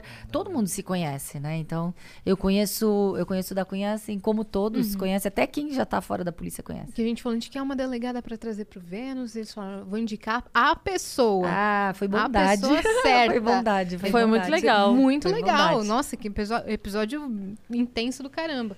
É, mas eu tinha outra pergunta que eu ia fazer. Eu ia perguntar uma outra coisa que me fugiu agora, minha parça. Calma. Deixa eu falar um negócio aqui. Me deduraram que ela tem um livro que é Grandes Mestres das da Arte Marcial. Que ela falaram que saiu no. Tem uma fotinho dela no livro. Ah, sim. É uma foto atirando, tá bem legal, além da, de tá de. É porque assim, existem, existe anual, é, anualmente, a cada dois anos, eles, eles fazem livros de artes marciais e, e aí eles convidam os praticantes, aqueles que são mestres em artes marciais, e eu saí, acho que foi em 2018 ou 2019, nesse livro. É uma situação diferente, né? da- Apesar que tá ligado, né? Artes marciais, com polícia, tá tudo ligado. É, verdade, mas é uma A ótima foto é legal, é uma foto que tem uma fumaça assim, sabe? Eu tô atirando, tá bem legal. Foto. especial, assim. Muito legal. Eu lembrei que, que eu ia perguntar. Eu ia falar assim da exposição. Por exemplo, o delegado da Cunha, que acumula aí milhões de seguidores, tanto no YouTube quanto no Instagram, tá, tá com agora um podcast. Você também tá indo em vários podcasts, tem uma rede social com milhares de seguidores. Não, eu, tô, eu tenho um pouquinho. Não são milhares. 58 mil. Isso são milhares. Não, milhares são vocês. Não, Vocês. assim, 58 mil é gente pra caramba. Ah, não, mas delegada. vocês estão acima de, de 100 mil que eu vi. Vocês estão com muitos seguidores. Mas o que eu digo, em contrapartida, tem policiais que escondem as redes sociais, trancam Sim, tudo, que sim. não colocam que são policiais. Queria entender a relação dessa super exposição e dessa. fugir dessa Sim. exposição. O meu trabalho é, necessariamente precisa de uma exposição, porque praticamente eu sou a porta-voz dos delegados de polícia. Existe, claro, aqueles que falam em nome da Polícia Civil nomeados pelo governo, e existe aqueles que são eleitos para falar em nome dos policiais, né? Eu fui eleita, porque eu fui eleita pelo Sindicato dos Delegados para representar a vontade não do governo, mas a vontade real dos pares, o que eles gostariam de falar e eu tenho esse, esse- essa, missão de falar. Muitas vezes eu atraio muitas pessoas que não simpatizam com o que eu falo, porque as verdades não são legais de serem ouvidas. É, e, por exemplo, as pessoas que não gostam das suas, as suas imagens expostas. Talvez é porque trabalham em, traba- é, é, em situações de investigação e há necessidade desse anonimato para investigar. A polícia judiciária, a polícia civil, ela tem um trabalho muito investigativo, aquele trabalho de inteligência. Então, alguns policiais que estão nessa área, eles preferem não se expor. Sim. Agora, para toda exposição na, na Polícia Civil do Estado de São Paulo, existem nobra- normas e regras. E essas regras, elas estão ali é, pre- é, precedindo, é, necessitando de autorização. Então, você precisa de autorização para poder falar. É, senão, você não tem autorização. E hoje, é, por falar é, muitas coisas que até o governo fica desconfortável, porque a gente aponta as mazelas e os erros do governo diariamente, eu não preciso de autorização porque eu estou é, amparada pela lei do sindicato aqui do Estado, lei sindical de todos os sindicatos. Todos os representantes sindicatos, eles podem falar sem autorização. Agora, quando você está na instituição, quando, às vezes que eu também me reportei é, publicamente, expondo é, publicamente, houve sempre uma autorização para poder. Eu fiz um documentário para a Holanda, foi bem bacana. É, saiu ali num, uns, é, uns shorts, era aqueles filmes curtos, né? Uhum. Short, é, curta-metragem curta na Holanda, documentário. É, era em 2013, a Copa foi 2014, foi 2014. É, fiz também no EI, y, aquele EI da CIA, A, EIE, sei lá. Um, sei, sei. É, eles estavam acompanhando uma policial militar e eu, como delegado, eu estava no 68, lá no Lajeado, Zona Leste, fundão da Zona Leste. Mas tudo autorizado, tudo tranquilamente. Então, às vezes, eu, eu acho importante que tenha é, a divulgação do trabalho para que a população saiba é, o quão importante é o trabalho policial. Uhum. Agora, existem muitas polêmicas né, a respeito disso. É, teve alguma vez que você pegou algum caso assim, ou que você, uh, o seu sexto sentido ali, achou que a pessoa era inocente, ninguém mais acreditava e você conseguiu, ou o contrário, que você achou que era culpado e ninguém mais acreditava e você conseguiu provar que era. Teve algum caso assim? É, e é muito difícil que você tem pouco tempo para resolver, né? O período do plantão. Chegou um porteiro é, quase linchado Hum. Uh, até a delegacia conduzido pelos policiais militares, em que os, todos os moradores queriam linchar, falando que o porteiro tinha assediado sexualmente, uh, estupro, né? Tinha, tinha em uma menina que estava ali. e que havia aquela situação. E você colocar, é prender em flagrante uma pessoa por estupro, é praticamente você você condenar aquela pessoa, né? Até, até ele vai no encarceramento, sistema prisional, ele vai de forma diferenciada porque ele pode correr risco de vida. Então é, é algo assim, é muita responsabilidade, né? Que eu estava ali. E eu senti alguma coisa esquisita. Eu senti alguma coisa esquisita ali. Eu tive. Eu pedi imagens, né? Eu queria fazer tudo aquilo pra porque eu queria ter um embasamento para poder efetuar a prisão. É muito mais fácil fazer, ah, tá bom, tá todo mundo falando que é, vamos prender, depois o juiz e o promotor se vira e o Sim. advogado se vira. Mas eu falei, Numa não. dessa a vida da pessoa acaba, né? Sim. Aí eu pedi para todo mundo, é, pedi para a equipe de, no, do plantão, no caso, e até esse prédio. Eu tentei ver o máximo de testemunhas. Chamei todas as crianças que estavam ali brincando, pré-adolescentes de 12, 13 anos, para saber o que aconteceu. E, claro, fazendo a cariação, chamando, conversando com um, conversando com outro. Na realidade, a menina estava com medo é, dos pais, que ela não tinha ido na. A, a, que os pais eles eram muito rigorosos, ela tinha que entrar no horário certo. E ela estava brincando lá com as outras crianças. Inclusive, ela estava de namorico com um outro menino ali, que também eles acabaram falando, a criançada toda começou falando, os adolescentes. E aí eles resolveram falar que a culpa era do porteiro. Ai, meu Deus. Olha, o, a falta de, de noção da, da responsabilidade que eles estavam colocando num, num, num, trabalhador. E claro que eu não. Eu, deix, eu tive que colocá-lo como. E tava tudo contra ele ali. Não, tava tudo. Mas eu tive que fazer o BO, tive que colocar todos os fatos, ouvir todas as pessoas e eu deliberei pelo, pela não prisão em flagrante por falta de conjunto probatório e foi feito um aberto um inquérito para investigação do suposto estupro praticado, porque daí quem vai decidir é o promotor e o juiz, né? É, no caso, ali, no primeiro momento, eu consegui provas, assim, testemunhais, a, a, as declarações de que aquilo na realidade foi um grande do mal entendido. E depois esse processo correu? não, eu não fico, eu não fico, porque são, é, são muitos casos, eu não, eu não acompanho, porque também a, a, gente muda, às vezes, de delegacia. Sim. Então eu não, não soube desfecho desse caso. Mas esse caso me deu uma sensação de que não era assim. Outra situação foi. Eu não gosto de falar mal da co-irmã, mas foi conduzido até, até mim um, um suposto averiguado de um suposto crime, só que ele, eles precisavam é, é, saber se ele tinha praticado o crime ou não e não estava constando no sistema. À época, é, tinha, ele tinha que ir até a Fundação Casa para ver se quando menor ele estava é, como procurado ou não, etc. Ele foi intacto. Só que assim, eu olhei ali no Ali no balcão ali do, da delegacia tava uma, uma menina de 18 anos com um bebê no colo esperando ele voltar. Quando esse homem volta, que também devia ter uns 18, 19 anos no máximo, ele volta completamente deformado. Aí eu falei, o que aconteceu? Ah, ele caiu da viatura. Falei assim, ah, caiu da viatura? Só que daí os policiais que tinham levado já tinham ido embora. Tive que pe- pedir pra voltar, eu tive que constar no papel, não pude fazer o flagrante porque a própria vítima falou que não era, mas tive que investigar aí uma suposta tortura, lesão corporal, etc. Eu só não vou falar quem era que tava com essa equipe de policiais da co-irmã, mas ele é conhecido. Entendi. Ele é conhecido. Eu vou interromper aqui de novo. Ah, o nome do filme que você tinha falado é A Última Carta de Amor. É. é maravilhoso. O final é Fica- fica a maravilhoso. dica aí. Então, Tá. A última, a última carta, Carta de, de Amor. amor, Netflix e Bom Dia Verônica. Posso falar? Netflix Chorei também. de soluçar. Vou assistir então. O último que eu chorei de soluçar assim foi simplesmente Acontece, que eu assisti cinco vezes num fim de semana. Lindo. Aluguei lá no negocinho, botei, assisti de novo, assisti de novo, cinco É vezes em um fim de mesmo. semana. Ah, uma série bacana de ver, que a gente tava falando em estelionato sentimental, é Dirty John, é, é, baseado em fatos reais. Primeira temporada. A segunda temporada também é bacana, mas a primeira temporada fala exatamente aquilo que a gente tava falando.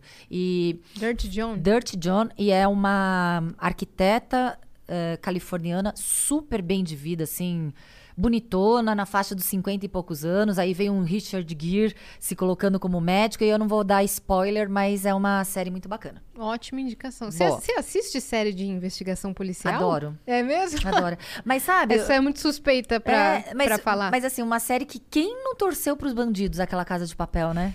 Vai sair a Pelo quinta amor de temporada agora, dia Gente, 3 de setembro. Porque você fica com raiva daquela policial, ela não, eu não sei, aquele, lá não tem delegado, não sei o que ela era, inspetora, grávida, já Inspetora torturadora. Sierra. É, aquela torturadora, né? Você fica com raiva dos policiais E ali. o bebê que não nasce nunca, esse bebê, meu Deus do Eu, céu. minha série preferida é, além de Friends, claro, mas é Drop Dead Diva. Não vi. Nossa, eu amo. Drop Dead Diva, ela é. Eu, eu costumo comparar ela com. É, House, Dr. House, que é, que é sempre dois casos médicos por episódio, um sempre dele, outro sempre de alguma outra pessoa que trabalha com ele. Os dois casos rolam no episódio, paralelamente roda a vida pessoal dele. Certo? É a mesma coisa, só que ela é uma advogada. Ai, que legal. Então sempre tem dois casos, rola um sempre ela sendo a protagonista de de resolver aquele caso, a companheira de, de escritório dela resolvendo o outro. A parte segue a vida. Então são séries assim que você pode ou assistir fofamente, seguindo a, a, Ou a- alternado. a- a linha do tempo da vida dela, ou você fala, não, tô só a fim de ver como ela resolveu os casos. E é muito legal porque Ai, toda vez, cada caso que ela resolve tem alguma coisa a ver com a vida dela. Vai, vou dar um exemplo qualquer. Tipo, sei lá, é, ela tá aqui resolvendo um negócio e tal, a irmã dela liga, ela fala, oi, ah, você vai pegar o carro dela? Carro? Ai, eu não, não prestei atenção no pneu. Aí ela volta e tinha alguma coisa no pneu. Era sempre alguma coisa, sempre alguma coisa que acontece na vida dela Que dá a que dica. dá do- o estalo e ela acha. É E os episódios concluem. Eles sim, concluem. Sim, sempre conclui. Ai, que sempre conclui. Mas eu amo essa série e foi muito engraçado porque quando ela foi lançada, ela tava acontecendo, acho que ela chegou na quarta temporada, ela foi cancelada. Do nada. Parou. Ué? Não vai ter mais. Eu, como? Aí os fãs do Drop Dead Diva começaram a fazer uma, uma movimentação na internet. mundial. É, porque tinha uma, tinha uma brincadeira lá que ela, ela fala que a, a unha do dedinho ela pinta de verde quando ela vai resolver alguma coisa muito forte na vida dela. Ela pinta a unha do dedinho do verde, que é um sinal de sorte dela lá. E aí todo mundo começou a pintar a unha do dedinho de verde e postar. Tipo, que legal. porque a nossa briga era assim: só faz um final. Pelo amor Tem de que ter Deus. um final digno. Não Pode cancela um- a série do nada. um, episo- um episódio de 20 minutos. Pelo amor de Deus, só, Só faz o final. É. E aí eles fizeram de novo uma, uma última temporada mais curta, menos episódios, episódios mais curtos, Mas mas, eles deram, mas eles deram o final. Foi meio atropelado, mas deram. Mas é. Mas é, eu amo essa série, Drop Dead Diva. Drop Dead Diva. Eu não é. sabia que era sobre isso. Lendo o nome só, eu achava que era de drag queen. Tipo Não. assim, Drop Dead Diva. É. É maravilhoso. É maravilhoso, assim, de verdade. É, é- vale a pena. Eu assistiria de novo tranquilamente, assim, porque é muito gostoso você ver as soluções dos casos, sabe? Ai, é maravilhoso. Agora, uma última dica, né? Que a gente não vai ficar falando de dicas de filmes, mas eu acho que todo mundo já assistiu. É O Segredo dos Seus Olhos. Sim. Ele Com Darim, argentino. É o secreto dos- lindo. E é de investigação. É, É e o final é maravilhoso. surpreendente. Meu, esse filme é maravilhoso. É o secreto aquele- dos seus olhos. Não, acho que o que eu vi É do Darim. o to- todos, todos já sabem, to- todos os sabem, Não. sabe que é, qual é esse? É do mesmo ator. É do mesmo autor, né? Ator, aquele que- o ator, não Ah, do, do ator, daquele ator do mesmo. Darim. Porque é, esse outro, é, todo, todos já sabem é esse? ou não? Nossa, esse eu vi no cinema e fiquei assim. é muito bom também. Mas ver o Um Segredo contratempo também é Contratempo bom, muito bom. né? Muito bom. Nossa, a gente vai ter que fazer uma durante a listinha.